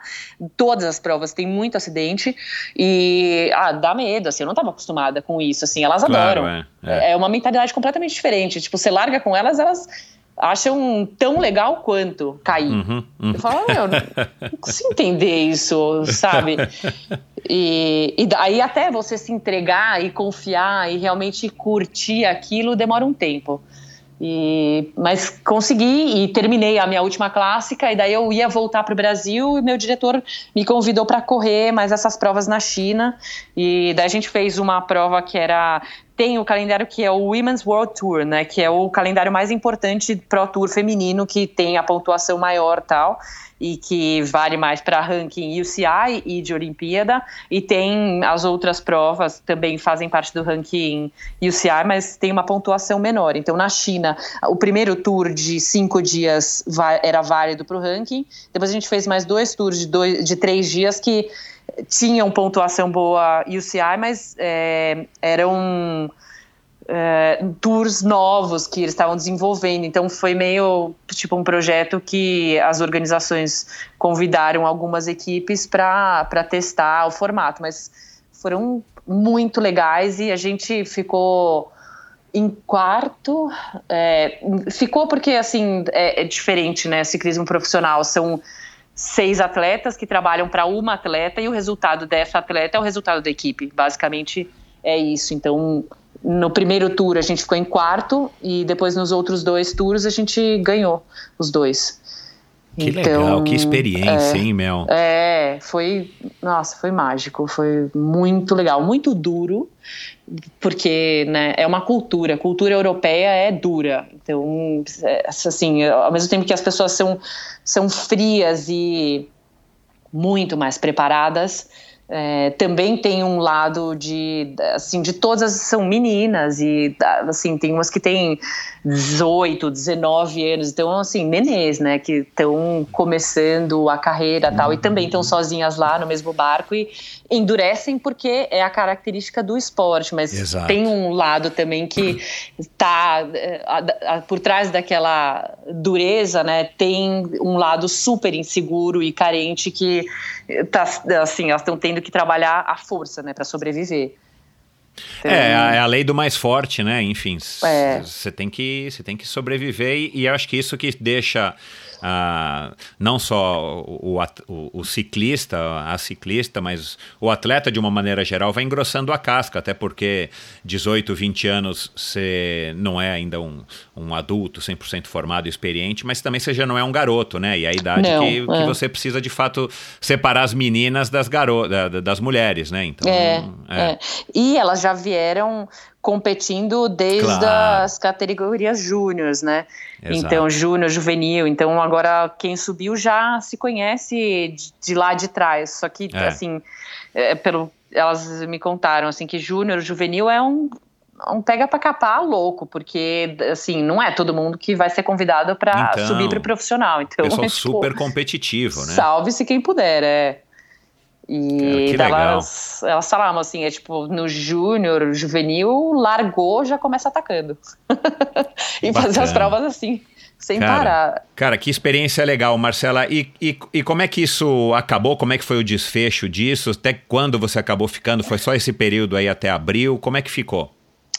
Foi até maio, né? Porque ah, tá. abril tá. era encerrava o período que eles tinham definido, na Europa, acabaram as provas do primeiro semestre na Europa. É, daí a continuação do, do tour era a China e depois voltava para a Europa para correr. É, tinha um tour na Inglaterra e daí começavam as voltas, né? E as provas de etapas tal no segundo semestre. Mas um, eu corri essas provas na China e daí é, ia, tinha que voltar para o Brasil. É, e daí até uma equipe espanhola na volta indo para o aeroporto eles me convidaram para correr por eles e eu fiquei assim super tentada eles queriam já que eu nem voltasse para o Brasil que eu fosse direto de volta para a Europa para correr na semana seguinte com eles mas é, enfim, lá eu não sabia o que ia acontecer com a Silence, acho que eles também não sabiam que era a equipe que eu corria, né? Eles é, me mandaram e a equipe assim não renovou, não conseguiu renovar os patrocínios para 2019. Então, eles com as atletas que estavam na Europa, eles encerraram o calendário é, de 2018, é, não correram todas as provas, acho que terminou a Silence, a última prova que eles correram foi a, o, a volta, a, o Tour de Madrid, agora não lembro exatamente como chama, que foi, que é a, a etapa é uma, a prova de um dia que acontece no, no dia que começa a, a volta da Espanha. E uhum. que, que foi a prova que a Giorgia Bronzini ganhou a Georgia da minha equipe que, e que é onde ela encerrou a carreira dela. É, mas enfim, eles assim também não acho que não podiam dividir comigo isso, mas o meu diretor de equipe falou só que ainda não sabia quais eram os planos, mas que naquele momento ele não podia me levar de novo para a Europa, que eles iam continuar correndo com as atletas que estavam lá, tal, mandou as americanas de volta também. E depois é, eles falaram que a equipe ia acabar, e daí a, a Silence que, e a Cannondale, que eram os principais patrocinadores, até depois patrocinaram uma outra equipe italiana, a Valcar, que é assim, management diferente, atletas diferentes, então realmente acabou o projeto Silence. Entendi. E, e daí eu até assim coloquei na balança e eu tinha a possibilidade de voltar correndo por, essa equipe espanhola, a Sopela. Só que é, eu coloquei na balança e eu realmente achei que o melhor eu tinha vivido, que era experimentar o sonho de correr como uma atleta profissional a nível mundial. É, conheci a Flavinha Oliveira lá numa das clássicas, é, acabei conhecendo muitos atletas brasileiros que se conectaram para me ajudar, porque eles viram a situação.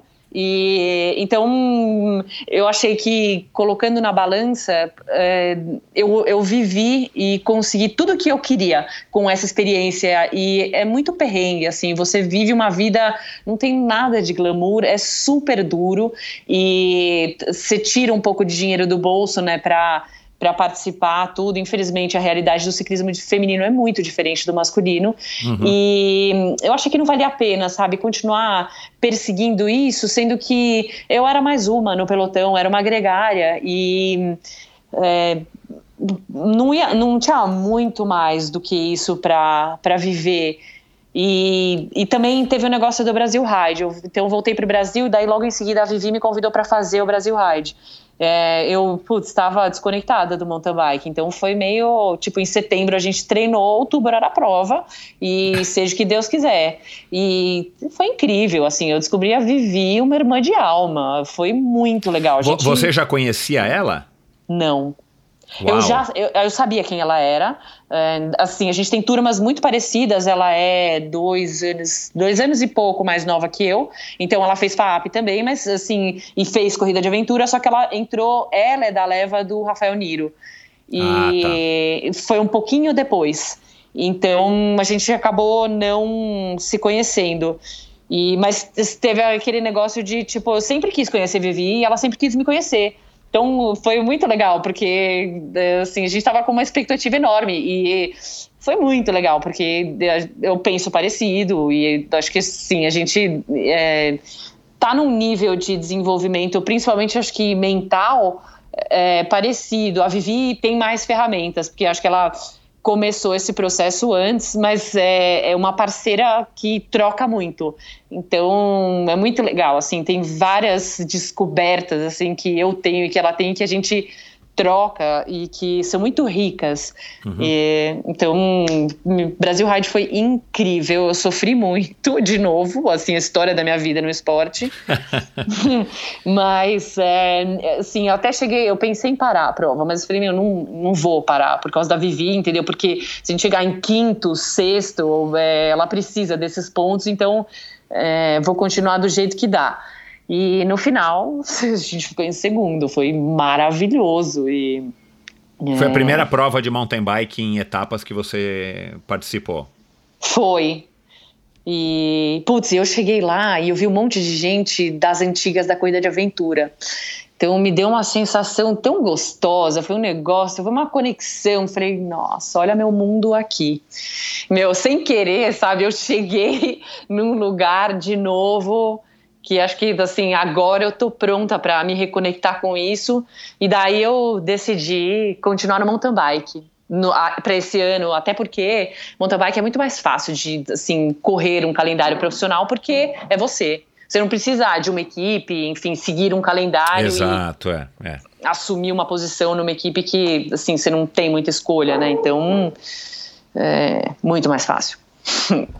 Você não sei se você. É, bom, você conhece a Viviane, né? Mas pro ouvinte aí que não, que não ouviu o episódio com a Vivi, vai lá e ouça. Mas eu vejo bastante similaridade entre vocês duas na, no approach que vocês têm com relação ao, ao esporte e, e, o fato de vocês duas também terem abraçado essa oportunidade, as oportunidades que surgiram para que vocês pudessem explorar esse lado enfim, esse sonho de ser, de viver como um atleta profissional, é, não num padrão normal, num padrão usual, que é, que é desde garotinha ser, uhum. ser enfim, nas categorias é, de base, ser, ser campeão, tá buscando os títulos e de repente, com 18, 20 anos, você consegue experimentar esse sonho e de repente você acaba, enfim, por um motivo ou outro, você acaba se afastando, aí segue a vida normal. Vocês seguiram uma é. vida ligada ao esporte, de repente vocês saíram e, e foram fazer, enfim, é, tocar a vida, né, no, trabalhos normais,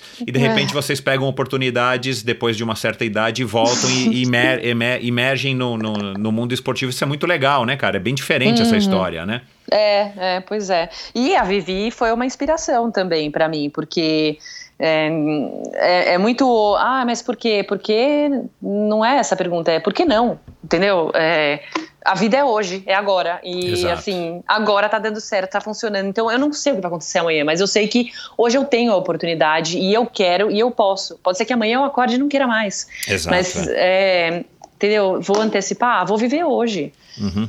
E, e tem sido assim. E assim aprendi também bastante, porque a partir do momento que virou a chavinha, que de repente eu me vi lá no Pro Tour, eu falei, opa, agora eu quero tudo, né?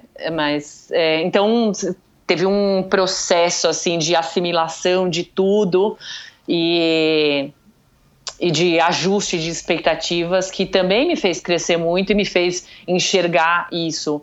É, enxergar qual era o propósito de, de tudo isso e como eu podia aproveitar melhor e, poder pensar de cima dos meus hoje 35 anos, sabe? Com mais experiência, enxergar de um jeito, acho que mais maduro para uhum. é, tudo isso que estava acontecendo. Uhum. É, é, assim, ah, é, eu ouvi de gente lá enquanto eu estava na Europa, nossa, mas você é muito velha, né? O que você está fazendo aqui? E é, sim, eu tenho plena consciência e para muita gente eu não respondi para não entrar em conflito, mas assim internamente estou super bem resolvida em relação a isso, porque assim, maturidade é uma benção, né? Uhum. Você conseguir ter clareza, enxergar situações e ter confiança, entendeu? Saber o que você quer, o que você não quer e sim, estar despreocupado em relação às expectativas de outras pessoas é maravilhoso. É, é então, é uma espécie de liberdade, aproveitar. né? Uma espécie de liberdade que você adquire também com a maturidade, porque são escolhas suas. Enfim, no máximo você dividiu com a tua família, com o Guilherme. E, é. cara, você não deve nada a ninguém. Você vai lá e faz o que é, você exato. quiser, né? Qual é, o, né? O que, que os outros é. têm a ver com as suas escolhas, né? É, é, é. Assim, cada um veio aqui com uma missão e um desafio diferente, entendeu? Vive o seu aí, que eu vivo o meu. Exato, exato. Agora, é, é, é, é, essa tua, essa tua, é, esse teu desempenho, essa tua performance que, que, que, fez com que você já em 2017 2016, uhum. 2017, você conseguisse esses resultados super expressivos sem ter tido uma base tradicional, né? Isso que a gente uhum. acabou de falar. Você não é uma menininha que começou com 10 anos sendo ciclista não. e fez mountain bike e tal. Você, você deve mais a quê? Assim, você já chegou a conversar, sei lá, isso com o próprio Ronaldo?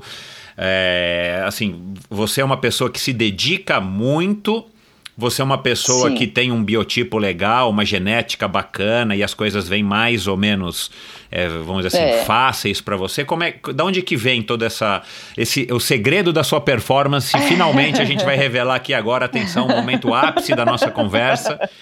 Da onde que vem o segredo da Marcella?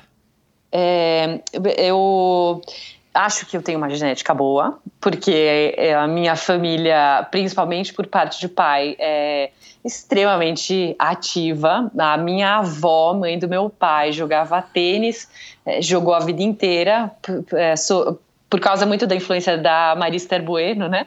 E, Legal. Mas o meu avô sempre foi também muito atlético. O meu pai é um super atleta. Eu tenho um primo irmão que é triatleta profissional, né? O Fernando Toldi. É, então, assim, o esporte ele faz parte da minha família. Todo mundo, a maioria, assim, é bem ativa. Minha mãe também, meus pais sempre fizeram esporte. Então, é, eu sempre tive é, ligação com o esporte. Uh, fisiologicamente, eu acho que eu, eu tenho, olha, fisiologicamente eu tenho um VO2 que ele é um pouco mais alto do que a média, da, a média da população feminina. Uhum. E, e isso foi um negócio que, assim, ah, em 2016 eu fiz um teste de VO2 na Care Club lá com o Doc e daí o Doc falou, falou, meu, você tem que explorar isso aqui, é uhum. muito bom. Daí, ah, o professor do meu marido também falou, nossa, ele falou, é Pro Tour, tipo, brincando, mas eu falei, bom, eu acreditei, entendeu, naquela história. Uhum. E já tinha a base da Cris, que me ensinou, a Cris era a escola do, que também é assim, ela se inspirou muito no Ribeiro, né, o ganha quem aguenta sofrer mais. É. E eu, meu, cresci com isso na cabeça, eu falava, meu, eu, campeonato de sofrimento, eu ganho. eu sei que eu ganho. Então eu sabia que eu tinha isso, e daí a hora que eu descobri que eu tinha também o lado fisiológico que me favorecia muito, favorecia é, para escalar, né? É, eu, eu não tenho explosão, já tentei bastante, treinei muito, lógico que eu melhorei bastante desde onde eu comecei, mas assim, tipo, nunca, entendeu? No sprint eu sou a última, uhum. e você sempre. Mas é, eu aprendi a trabalhar as minhas características e, e, e a dosar a minha intensidade e velocidade numa prova e, assim, para a prova amadora funciona muito bem, né? Para a prova profissional é uma dinâmica diferente, porque sobrou do pelotão, acabou. Exato. Mas é, também, assim, ainda estou fazendo isso, estou aprendendo a desenvolver, hum, me desenvolver fisicamente para conseguir andar. Então, eu acho que tem isso, eu estudo muito, muito. É, leio, amo, adoro. Estou fazendo faculdade agora, né, de ciência é, do esporte, do exercício lá fora, porque eu gosto muito e treino bastante. Eu acho que, principalmente 2017, que foi o ano que eu achei que as coisas vieram muito rápido. Eu, eu sei que eu treinei mais do que todo mundo, então é, eu acho que assim, sem é, ser arrogante, mas olhando a realidade e até abrindo o caminho para quem entendeu, está procurando e tentando entender é, o que é preciso, eu acho que teve, é, lógico, o fator, né, tem genética, mas também teve o lado de sangue, suor e lágrimas, assim, uhum. eu me uhum. dediquei bastante, eu quis muito, então é, acho que e é difícil assim eu estava num nível de motivação também tiveram teve muito muita influência das meninas luz então assim eu comecei a analisar todos os fatores que influenciaram nesse nesse momento maravilhoso que eu vivi né e acho que tem o poder da comunidade, claro. tem um técnico muito bom, tem o estar descansada, mas preparada mentalmente para entender, aproveitar todas as mini oportunidades que aparecerem e é, eu acho, assim, eu teve o primeiro ano, eu treinei muito, me dediquei muito, daí aconteceu assim, no final de. No meio de 2018, o segundo semestre de 2018 foi meio caótico, porque eu colhi os frutos desse. Eh, essa loucura que eu vivi de 2017 até meio de 2018. Eu dei uma, uma fritada legal, assim, eu baguncei completamente é, meus hormônios, tive muito problema com o meu ciclo é, menstrual, e daí eu tive que dar uma parada. E assim, eu consegui de novo ter motivação para voltar a treinar e, e, e, querer competir meio que quase no meio de 2019. Então eu levei quase um ano para consertar. Recuperar desse baque aí, né? É, é, mas é, tipo, até porque eu não, não sabia que ia acontecer isso, mas eu fui com tudo e mais um pouco, assim. Eu queria, é, é isso, eu queria mais do que todo mundo, eu acho. Então, meu, me- nossa, me acabei. Foi, foi um, um, um período que você curtiu muito, mas também deve ter sido um período de, de bastante sacrifício, privação, porque você, Muito. para chegar nesse nível e, e- e competir todas essas provas e depois ter passado pelo Pro Tour, Uhum. você com certeza abriu mão de muitas coisas e, e, enfim, né, uma rotina de atleta profissional não é a, a rotina mais, vamos dizer assim, a- a mais tranquila do mundo do ponto de vista é, de conciliar todos os enfim, tudo que a gente tem que fazer na vida, né? Uma vida meio, meio de monge, né? Você só treina, dorme É, é. E, e come. É, E, você meu, e fora isso, meu marido, né? Que, Te assim, te apoiou. Tem que ser um parceiraço, né? Porque. Não, é, então, é, é outra coisa que é bizarra, né? Porque ele não, ele não, ele não, enfim, ele não tava junto com a Marcella, que era atleta desde sempre, né? Você acabou. Não foi meio esse pacote que ele comprou. Exato, é, então assim.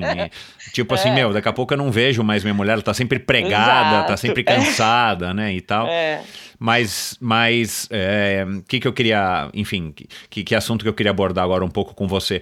Como, como é que foi esse aspecto dessa dedicação? Porque o, o resultado é muito legal, né? Você chegar lá Uhum. e, e participar do Pro Tour, ser convidada e você ganhar o Letap, ganhar o outro outro das Dolomitas, que é uma prova, enfim, super exigente e tal. Mas e, e- e o lado ruim, né? Assim, o lado tipo do sacrifício, como é que foi você enfrentar essa rotina, por mais legal que, que, que- enfim, por mais motivada que você tivesse, também não é todo, não, não são todos os dias que, que você tá 100% animada e que, né, que é tudo fácil, né? Não é, Tem dia que você vai treinar, vai arrastada, tem dia que você tá morta e tal. Sim. Como é que foi pra você essa, essa, essa fase? Então, é, eu acho que por trás disso tem, tem que ter uma motivação que vem de alguma coisa muito profunda, assim, porque para cegamente você abrir mão de tudo e se dedicar, é, entre aspas, né, cegamente, porque você não está ponderando as coisas. É, acho que igual a maioria das pessoas, é, eu tinha um desejo, um sonho reprimido. Então, eu acho que foi isso que me motivou a ter tanta resiliência mental para conseguir aguentar treinar durante todos, todo esse tempo assim e me dedicar e aguentar dor e sofrimento e cansaço e estresse e, e lidar também, sabe, com um malabarismo de administrar o meu casamento e família e a logística de todo mundo é, de um jeito que, que funcionasse. Todo dia eu precisava acreditar e querer muito aquele negócio. Então, é, e sem saber, né, quando que eu ia colher é, o resultado. É, O driver era muito mais um o sonho reprimido que eu não vivi completamente lá atrás eh, do que qualquer outra coisa. É, então, assim, acho que não é cegamente, sabe, que você consegue suportar esse nível de sofrimento. né?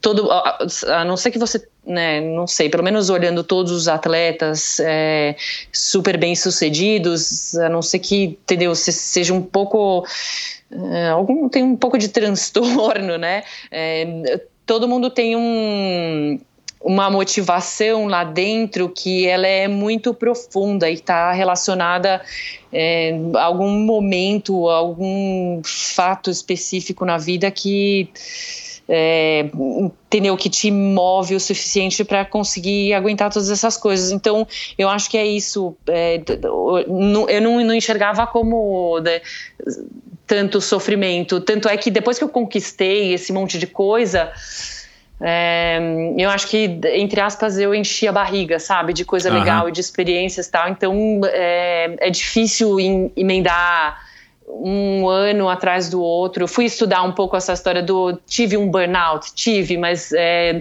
também por trás disso tem o fator mental que influencia pra caramba, que é, que é difícil de, de mensurar e para cada atleta, para cada pessoa é diferente, né? Porque é muito baseado na percepção que você tem do esforço, da realidade, é, de tudo. Então, se eu não estou percebendo aquele negócio como muito extenuante, muito sofrido, tudo é, não me pega. Eu continuo vivendo aquilo e, estou no, no ciclo tal. E é, as coisas ruins eu não enxergo como uma coisa negativa e que está pesando tanto, entendeu? Eu estou muito mais apegada no, no, positivo. É só me pegou e daí foi muito difícil. A hora que eu voltei da Europa e vim para o Brasil e corri o brasileiro e estava extremamente fadigada e o que aconteceu no brasileiro foi que as meninas é, largaram já atacando e eu não tenho esse sprint. Então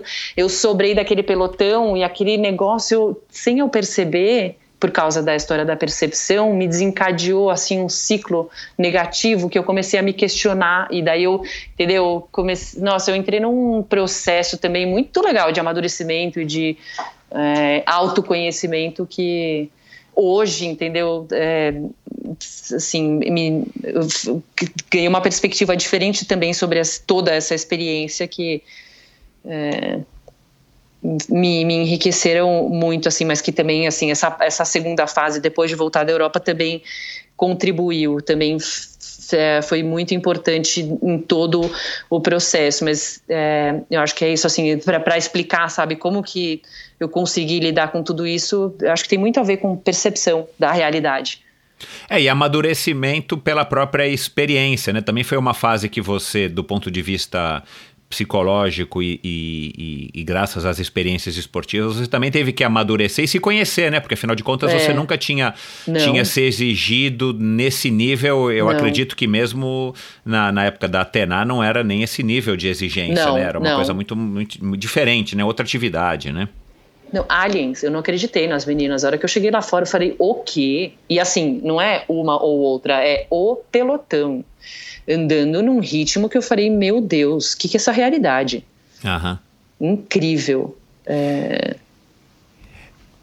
Quando você conversou com o Henrique, que você estava, enfim, é, que você resolveu, né? Que eu acho que deve ter tido um momento que você falou, cara, eu vou começar a me dedicar mais, eu tô indo bem, o Ronaldo me chamou, e assim, é. no comecinho disso. E depois a fase que você teve todos os resultados, o Henrique, claro, foi acompanhando à medida que eles foram acontecendo. É. Mas quando você. Teve algum momento que você chegou para ele e falou, cara, deixa eu aproveitar isso, né? Que provavelmente vocês questionaram. É, é, enfim, não só o relacionamento de vocês, mas também o lado profissional, carreira, dinheiro. Uhum. É, você, você, não, você não teve como colocar para ele, eu imagino, tipo assim, olha, é, é, só um ano, olha, então vamos até 2020, 2020 a gente vai ver o que, que acontece, ou vamos até 2019. Foi uma, teve algum tipo de discussão nesse sentido, assim, para que vocês tivessem aí como um casal um planejamento, para que ele também pudesse alinhar as expectativas dele é, às suas? É, Henrique, não, vou corrigir, é Guilherme, Guilherme meu marido. É, perdão, é, Guilherme. É. Porque você falou Henrique, eu fiquei pensando no Avancini. Não, não, é, perdão, desculpa, eu me confundi. não, imagina. É, teve e sempre tem, todo dia. Acho que como qualquer casamento, né? A gente conversa sobre isso é, todos os dias.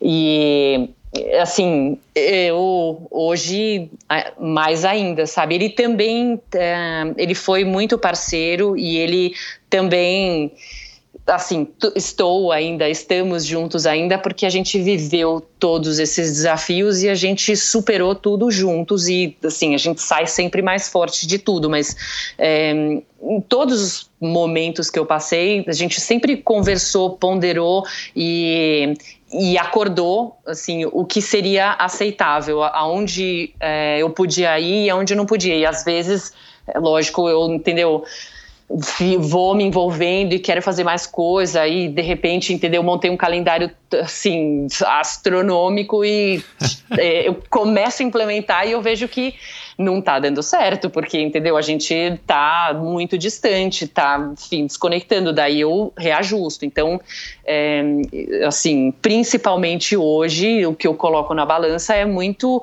é, a saúde do meu casamento. Então, assim, não, não vou e não quero viver é, a vida 100% de atleta profissional, porque é, eu quero ser casada e é, gosto muito da minha relação, curto muito ele, é, curto muito as viagens que a gente faz, todas as experiências que a gente a gente passa, experimenta e é, acho que, sabe, tem mais coisas que fazem parte da minha vida hoje, mas foi um, um processo de é, tentativa e erro e acerto e conversa todo dia. É, eu replanejei.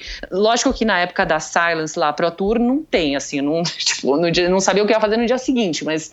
E ele foi é, super compreensivo, parceiro. Ele ficou um mês comigo lá na Europa e foi super legal. Então, na medida do possível, sabe, ele aproveitou mas é, sempre tomou as decisões é, junto comigo e me ajuda muito, porque às vezes, entendeu, eu tomo umas decisões extremamente equivocadas e ele é o meu norte, assim, que, entendeu, senta comigo e é, me ajuda a raciocinar é, direito, sabe, com uma, uma cabeça mais, mais objetiva e, e, me abre assim as perspectivas na vida. Então, é, não consigo imaginar todo esse processo que eu passei sem ele. Com certeza não teria sido é, tão legal e tão bem sucedido.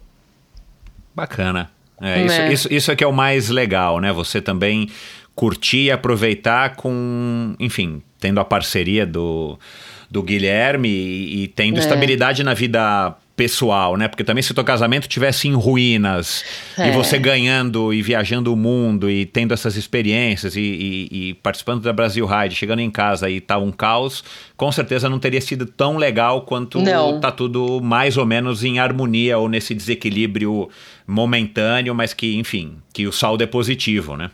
É total. É, é vazio. E no final, né, o a felicidade ela vem muito né das experiências das superações e de dividir né é, todas as alegrias. Então é muito isso. Eu já ponderei mil vezes isso. Assim para mim o esporte tudo isso que eu estou vivendo sem ele é muito vazio. O, o esporte profissional sozinho quando você faz essa escolha é uma escolha muito difícil porque é muito vazio e, assim, acho que tem atletas e atletas. Tem atletas que são muito legais e, e são que a gente chama, né, o real deal, assim, é um atleta maduro que tem uma cabeça boa, que é cheio de conteúdo e que é interessante, mas tem um atleta vazio também, que a vida dele não tem nada além do esporte, que você não consegue trocar, né, uma palavra fora do, é, enfim, tudo que ele abriu mão para poder né, ter aquela alta performance. Então, é, eu, não, eu não me identifico, entendeu, com esse tipo de atleta. Respeito, mas é, a minha balada é outra aqui. Aham, aham, aham. É, é até, até, até porque você, você, enfim, cada um é cada um, mas eu acho é. que essa tua, de novo, eu vejo muita similaridade é, na, na tu, é na, nessa, nesse teu papo, nessa tua maturidade, nessa tua experiência com a Vivi, porque, de novo, é, é uma experiência diferente de vida, né? É. De, de pessoas que tiveram e têm vidas normais do ponto de vista, não, não eram atletas profissionais, mas sempre Sim. estiveram ligadas ao esporte, e de repente optaram numa fase da vida que não é a fase que você está na, na, Enfim, não é o teu, o teu prime do, do, do condicionamento físico, é. mas, cara, é legal porque você ainda tem um condicionamento físico privilegiado e você já tem, tem. uma maturidade que te permite, e graças a, a enfim, é, não a sorte, né? Porque, de novo, eu sou, eu sou, né, eu costumo dizer isso aqui, a sorte bate na porta de quem procura, de quem acorda cedo, de quem se dedica. Mas, é. cara, graças à sua dedicação, à sua vontade, esse teu drive interno, você acabou tendo essa sorte, essas oportunidades e você buscou e e você e você enfim conseguiu viver esses esses momentos essa, Tudo esse, isso. é que, que é. são muito legais e que te moldaram com certeza para o resto da tua vida né porque é uma fase Sim. muito intensa né o esporte é, o esporte competitivo o esporte de endurance essa dedicação do esporte eu sou super é, enfim é, dessa opinião de que, cara, ele, eles são catalisadores de várias emoções, de vários acontecimentos Sou. na vida que, que talvez se você não, não, não. Talvez mesmo no mercado financeiro, com essa rotina maluca que eu não tenho nem ideia, porque eu não faço, enfim, não tenho nenhuma ligação, mas assim, talvez você demorasse muito mais para experimentar todos os altos e baixos, todas as emoções que você experimentou em dois, três anos, vivendo intensamente como uma ciclista profissional, né?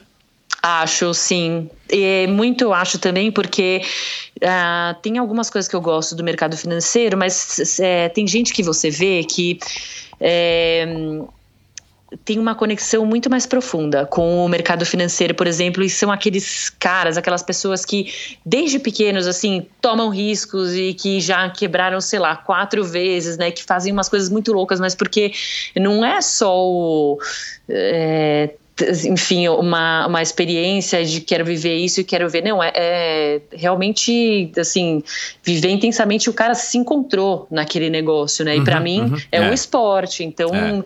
é, eu vou e tomo todos os riscos e é, eu quero ver o que vai acontecer por mim e por, assim, como a Cris, como a Jaque, como a Chube, é, várias atletas, a Daniela Genovese, assim, é, me inspiram. é, eu também quero servir de fonte de inspiração para outras que estão começando ou que querem começar é, e que de repente não tem o histórico. É, quero questionar, entendeu? Quero descobrir mais coisas. Me fascina muito é, essa busca pelos limites da mente, é, até onde a gente pode chegar. Não sei, mas eu sei que teve um monte de gente que também veio antes de mim e que mostrou vários caminhos muito interessantes e é, que me fizeram acreditar que é, por que não? Também vou, enfim, explorar isso e, e quero trazer um monte de gente comigo também. Acho que Como é que você está agora do ponto de vista da, da, da, da- da tua vida na fase esportiva, do lado esportivo? E que fase que você está agora? Né? Você está morando em Miami, está estudando, você está participando aí de algumas competições de mountain bike, né? Você acabou de chegar de, de, de Dubai, né? No final do ano passado você É. esteve em Dubai competindo antes de vir para o Brasil e tal. Ah, como, é, como é que você está? O que, que você está pensando? Você está, enfim, aonde? Ahn, eu estou morando em Miami, eu faço parte da equipe do meu técnico, que é o Filippo Barbieri, que é inclusive brasileiro, mas mora lá desde sempre. É, e daí eu estou competindo. O meu foco, vou continuar competindo o calendário profissional, mas é, também Estou começando a escolher umas provas eh, de gravel que, assim, me são um fit muito bom para mim, pela- pelas minhas características eh, fisiológicas né, e físicas. E eh, o meu foco no mountain bike é maratona, é onde, eh, assim, eu, eu, meu motor é diesel, então eu preciso de pelo menos uma hora para começar começar. aham. a encaixar, é. Mas, é, e daí tô correndo algumas provas de cross country é, lá, porque é uma bela escola e qualquer prova, mesmo prova de maratona, assim, a primeira hora é super crítica e ela é muito intensa. Então, se você não, não tem um motor que aguenta essa primeira hora, você é, as suas chances de, de resultado é, diminuem muito numa, num, no nível profissional, assim. Então, é, as, as provas de... Eu uso as provas de XCO para para aprender mesmo bastante. E então é isso, o meu foco hoje, mas continuo competindo o calendário profissional. Eu quero fazer o Mundial de Maratona, que vai ser na Turquia esse ano. E vou fazer mais provas de gravel, vou fazer inclusive umas provas mais legais nos Estados Unidos, porque tá bombando, né, nos Estados Unidos o gravel. Pois é. É, e vou aproveitar essa onda. é, já comprei minha bikezinha, tô encantada com ela. E então, assim, a princípio, esse é meu plano. Eu vou focar na maratona e no gravel e vou usar provas de cross country para me desenvolver tecnicamente e para, enfim, essa para desenvolver mais essa essa largada, essa primeira hora crítica uhum, uhum, uhum. Bom, você ainda você ainda está buscando nitidamente se aperfeiçoar e você ainda Tô. ainda quer, enfim, você ainda quer conquistar, sei lá, mais, mais títulos, você ainda está buscando é, mais coisas dentro do mountain bike, né?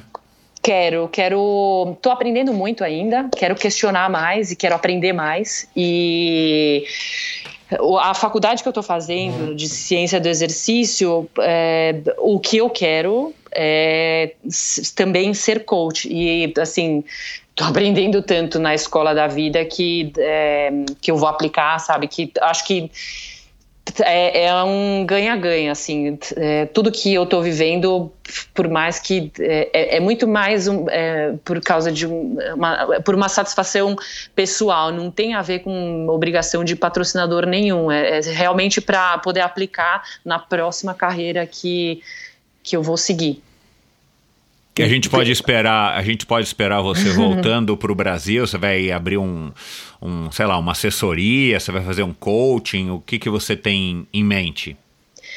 Uh, vou continuar conectada com o Brasil. Não sei se volto. Eh, não, assim, o meu curso, eh, eu tenho mais quatro anos e meio quatro, um pouco menos de quatro anos e meio, né? Então, assim, eu realmente não sei como vai ser a minha vida depois desse período.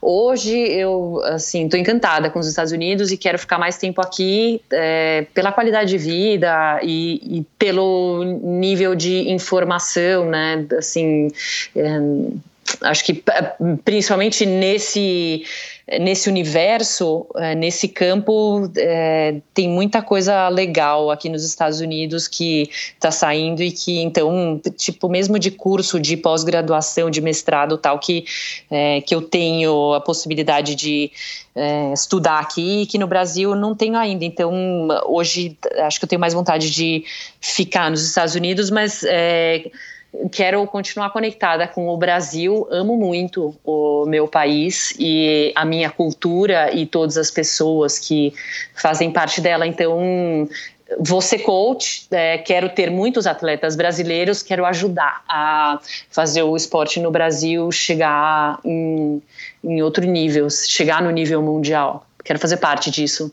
com certeza. Bacana. É, o teu vô Tá uhum. orgulhoso de você lá no céu, onde quer que ele esteja? Ah, eu acho que tá. Agora sim. Que legal, cara. Que é. bom. E qual foi o conselho é, mais valioso assim que, que você recebeu nessa, nessa tua vida tão agitada e indo para lá e para cá e, e, e, tão variada, diversa? O que, que, que, que você mais assim acha que, sei lá, é, que, que te disseram? Quem foi que te disse e que você leva como uma uma coisa bacana aí para nortear essa tua vida? Ai, tem duas coisas. É, uma da, da Cris, que eu lembro dela, meu, correndo um Ironman, e ela me falou isso foi lindo. É, acredita. Acredita no que você decidir, acredita com toda a sua fé. E tem uma frase da tem, tem um, uma, né, uma, uma frase curtinha da Michelle, Michelle Obama que eu acho muito legal que ela fala own it que é assuma quem você é de verdade e se banque. Então, é, que é um caminho da felicidade, né? Tipo, é a Marcela totalmente crua, estar lá no Pro Tour e não ter vergonha de falar que é, eu vim do ciclismo amador. E a prova que eu acho legal é o Gran Fondo Nova York. E, e o Ru, entendeu? Tô aqui, vou curtir tudo, não sei nada, mas é, tô me jogando, entendeu? Uhum. E foi mal aí que, entendeu? Eu não, meu FTP não é 350 watts.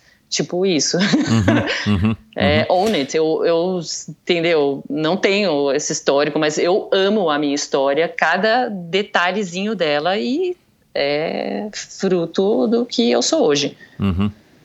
Você não, acho que não sei se é no teu site, né? Você me disse que teu site está desatualizado. A gente vai falar agora aqui Ixi, também da, tá. do, do, do, dos contatos aí para que para quem estiver ouvindo que quiser, enfim, te acompanhar mais e tal. Mas uhum. eu, eu peguei essa frase aqui: todas as mulheres podem realizar seus sonhos, conquistar seus objetivos e ter uma uhum. vida melhor através do esporte. É. É, explica aqui um, né, uma, fase, uma frase autoexplicativa, mas dá, dá aí a tua versão, a tua interpretação aí dessa, dessa frase. É. Eu, primeiro, na Lulu Five, você já conversou com a Gi, né? E acho que quem está lá e vê pode entender isso perfeitamente, a história do empoderamento feminino, o que o ciclismo transformou a vida dessas mulheres. É incrível, é, muda a personalidade. E eu, para mim, o esporte é meu veículo de evolução pessoal. É, o que significa isso? É, é o lugar que me tira mais da zona de conforto, mas que ao mesmo tempo é, me, me, faz é, me superar mais, me faz evoluir mais. Então, e, assim, não só no nível físico, mas é, como, como pessoa, é, espiritualmente, é, é o veículo que me, sabe, me, me faz mais é, buscar todos os tipos de evolução em todos os sentidos. Então, e eu acho que o esporte é, tem essa característica, né? É uma ferramenta muito poderosa para um, transformar a vida das pessoas, é, de crianças. Assim, eu trabalho com crianças com agir e sempre fiz isso, né, em vários projetos, né, de, de ensinar criança a pedalar, isso, meu, incrível, ensinar a criança a pedalar, fazer esporte, tudo, sem, né, a, a, confiança, né, a, a felicidade, assim, você preenche aquele ser humano de um jeito que acho que pouca coisa é, tem esse, essa a capacidade de, de causar esse mesmo efeito. É, então, a disciplina que o esporte traz, é, acho que é, a conexão, né, a comunidade que o esporte forma, são conexões verdadeiras, assim, acho muito rico. Então, é, por aí. Legal. Você, enfim, eu acho que você já começou no, no, no esporte, enfim, é, já numa, numa idade mais, né, mais como uma jovem é, mulher e tal, uhum. já tinha bastante mulheres praticando. Você começou aí nessa ligação com a Atena, que era uma equipe 100% feminina, mas, uhum. mas de lá para cá, é, as mulheres estão muito mais presentes, uhum. né? Principalmente no ciclismo, aqui, aqui, é. aqui, no Brasil, né? É, na uhum. época que eu competia profissionalmente, ou quando eu comecei, tinha, sei lá, cinco mulheres é, aqui em São Paulo treinando e competindo na USP, né? triatlon. Não tinha ninguém. Né? Não tinha ninguém, é. Você ia pra USP, é. você não via mulher, ou você Nenhuma. via lá três mulheres. Hoje em em dia a mulherada, enfim, tomou conta como deveria ser sempre, enfim, né? Mas as mulheres estão ganhando cada vez mais espaço, merecidamente. Uhum. Como, como, é que você, como é que você enxerga isso? Você acha que, que as mulheres estão, enfim, estão é, no caminho certo? Você acha que finalmente? Como é que você lê aí essa história aí da, das mulheres no, no, no meio no esportivo? É. Aqui no Brasil, né? De uma maneira geral, que é onde a gente está. Ah, eu acho tão lindo, é muito emocionante, assim, porque a gente, nós mulheres nos entendemos e, e acho que é, eu penso muito além do da história do só a competição por si, né? Eu acho que tem muito mais que isso, é, principalmente as conexões e o, o se apoiar, o criar a comunidade. Então quanto mais mulher aparece, acho que mais rico fica, porque tem, tem mais coisa né, no bolo ali para contribuir na comunidade, mais a gente cresce, mais a energia boa é, predomina, prevalece. E então eu acho legal, eu acho que puxa o nível, é, mudou muito, assim, em um ano o que, assim, evoluiu o esporte foi incrível, você hoje corre o Letap e, assim, as dez primeiras chegam, assim, chegam muito próximo e tem um nível altíssimo, então, e é um reflexo do, do, do quanto o esporte também é convidativo, né, para as mulheres aqui. Uhum. Então, a, a, comunidade ela existe e ela está se fortalecendo cada vez mais. É, eu acho incrível e eu trabalho também para fortalecer isso. Eu tento me é, conectar com todas as meninas amadoras e profissionais e faço questão de responder todo mundo e ajudar e me colocar à disposição e incentivar projeto que está começando. É lógico que por ser mulher eu tenho um vínculo maior com mulheres, mas estou é, olhando todo mundo assim, então em geral. É, acho é, muito legal que o esporte está crescendo bastante. E eu acho que tem que crescer muito mais, mas é lindo, maravilhoso, assim, muito legal o que está acontecendo. Bacana. Vamos, para encerrar, posso fazer aqui três perguntinhas, tipo é, rapid fire questions, para você responder da maneira mais espontânea com a primeira coisa que lhe vem à cabeça? Bora. Vamos lá. Uh, ah, por sinal, você sabe o que significa Mafus? Mafus. É, não. Cara, eu, eu, é, eu sou curioso, eu dei um Google aqui. É. É, significa protegidos em árabe. Nossa, calha muito. Olha lá, olha lá. Nossa, meu anjinho é 10. Cara, curioso, né? Assim, eu, eu fiquei curioso porque é um nome. Adorei. É um... Nossa, obrigada. Que é, legal. É, significa protegidos. Então, é. bacana. Vamos lá. É... Por que a bicicleta? Ah, liberdade e empoderamento. O que, que é sucesso para você? Ah, e resumidamente, acho que sucesso é encontrar sua vocação e poder tocar outras pessoas e ajudar elas no caminho delas. É, sentir que realmente você está fazendo alguma mudança no mundo. Muito legal. Uh, um sonho. Ah, eu tenho um sonho desde adolescente que eu vou realizar, que é criar um projeto de formação. Quero muito. É o meu maior sonho. Que legal, cara. Que bacana. Um, um projeto de, acho que, iniciativa privada, com gente bacana, e tenho consciência de que uh, eu quero fazer uma coisa legal, com uma estrutura boa. Já comecei a desenhar, mas assim, mexo sempre, só que é, não está na hora. Eu sei que vai chegar um momento que eu vou ter tempo e energia para dedicar para isso. Então, assim, acho que eu estou me lapidando para começar esse projeto. Bacana. É, é, essa, tua, essa tua empreitada é, em Miami é, tem alguma coisa já a ver com isso, né? Já é uma base sim, disso. Sim, e vai ser no Brasil, com certeza. Claro, é. Uhum. Que legal, cara. Obrigado. É, as pessoas que não te conhecem, estão te conhecendo aqui agora, podem te acompanhar no Instagram. Onde é que você é mais ativo? O teu site está, tá, tá meio parado, né? Tá parado, ele é estático, né? É, o Instagram. Eu posto bastante coisa lá e respondo todo mundo.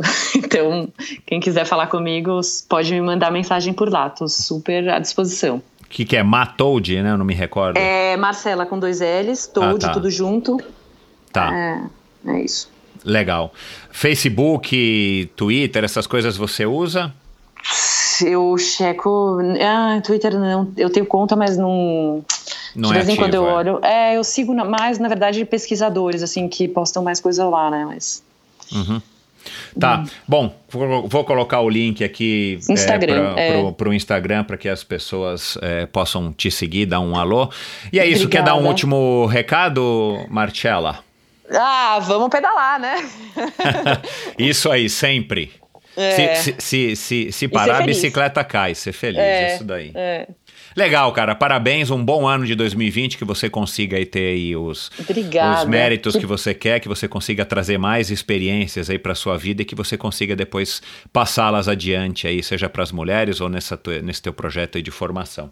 Obrigada, foi uma honra, muito legal conversar. Obrigada, Michel. Eu legal, adoro o podcast ouço todos. Que bom, obrigado, obrigado, ah. que legal. Obrigada a você.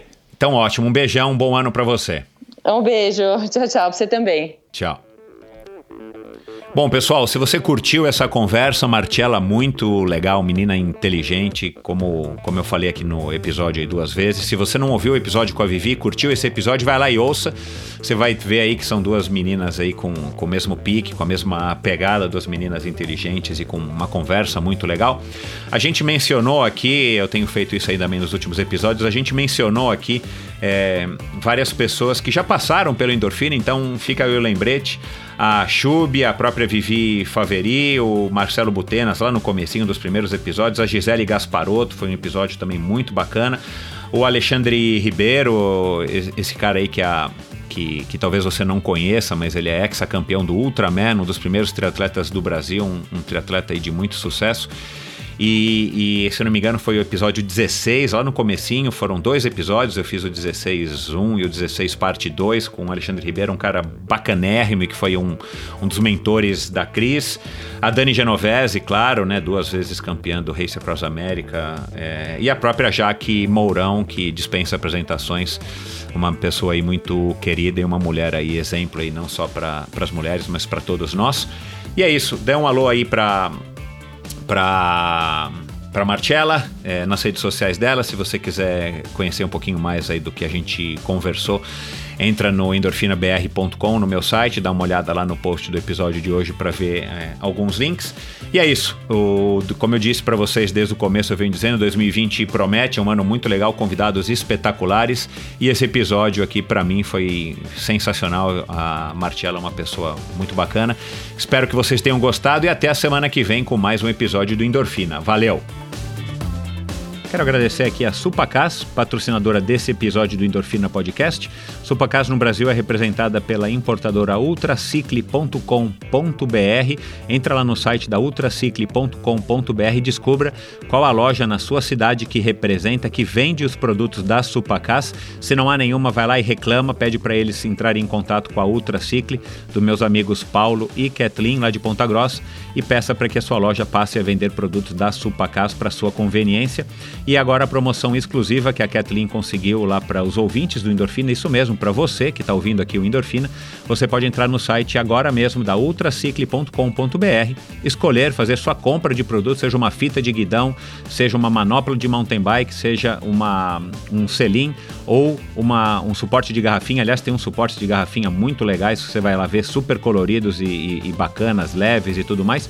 Então, não importa qual o acessório que você queira comprar, vá lá no site da Supacá, seja uma luva, uma meia. Aliás, eles lançaram agora umas meias muito bacanas, então vai lá e dá uma conferida.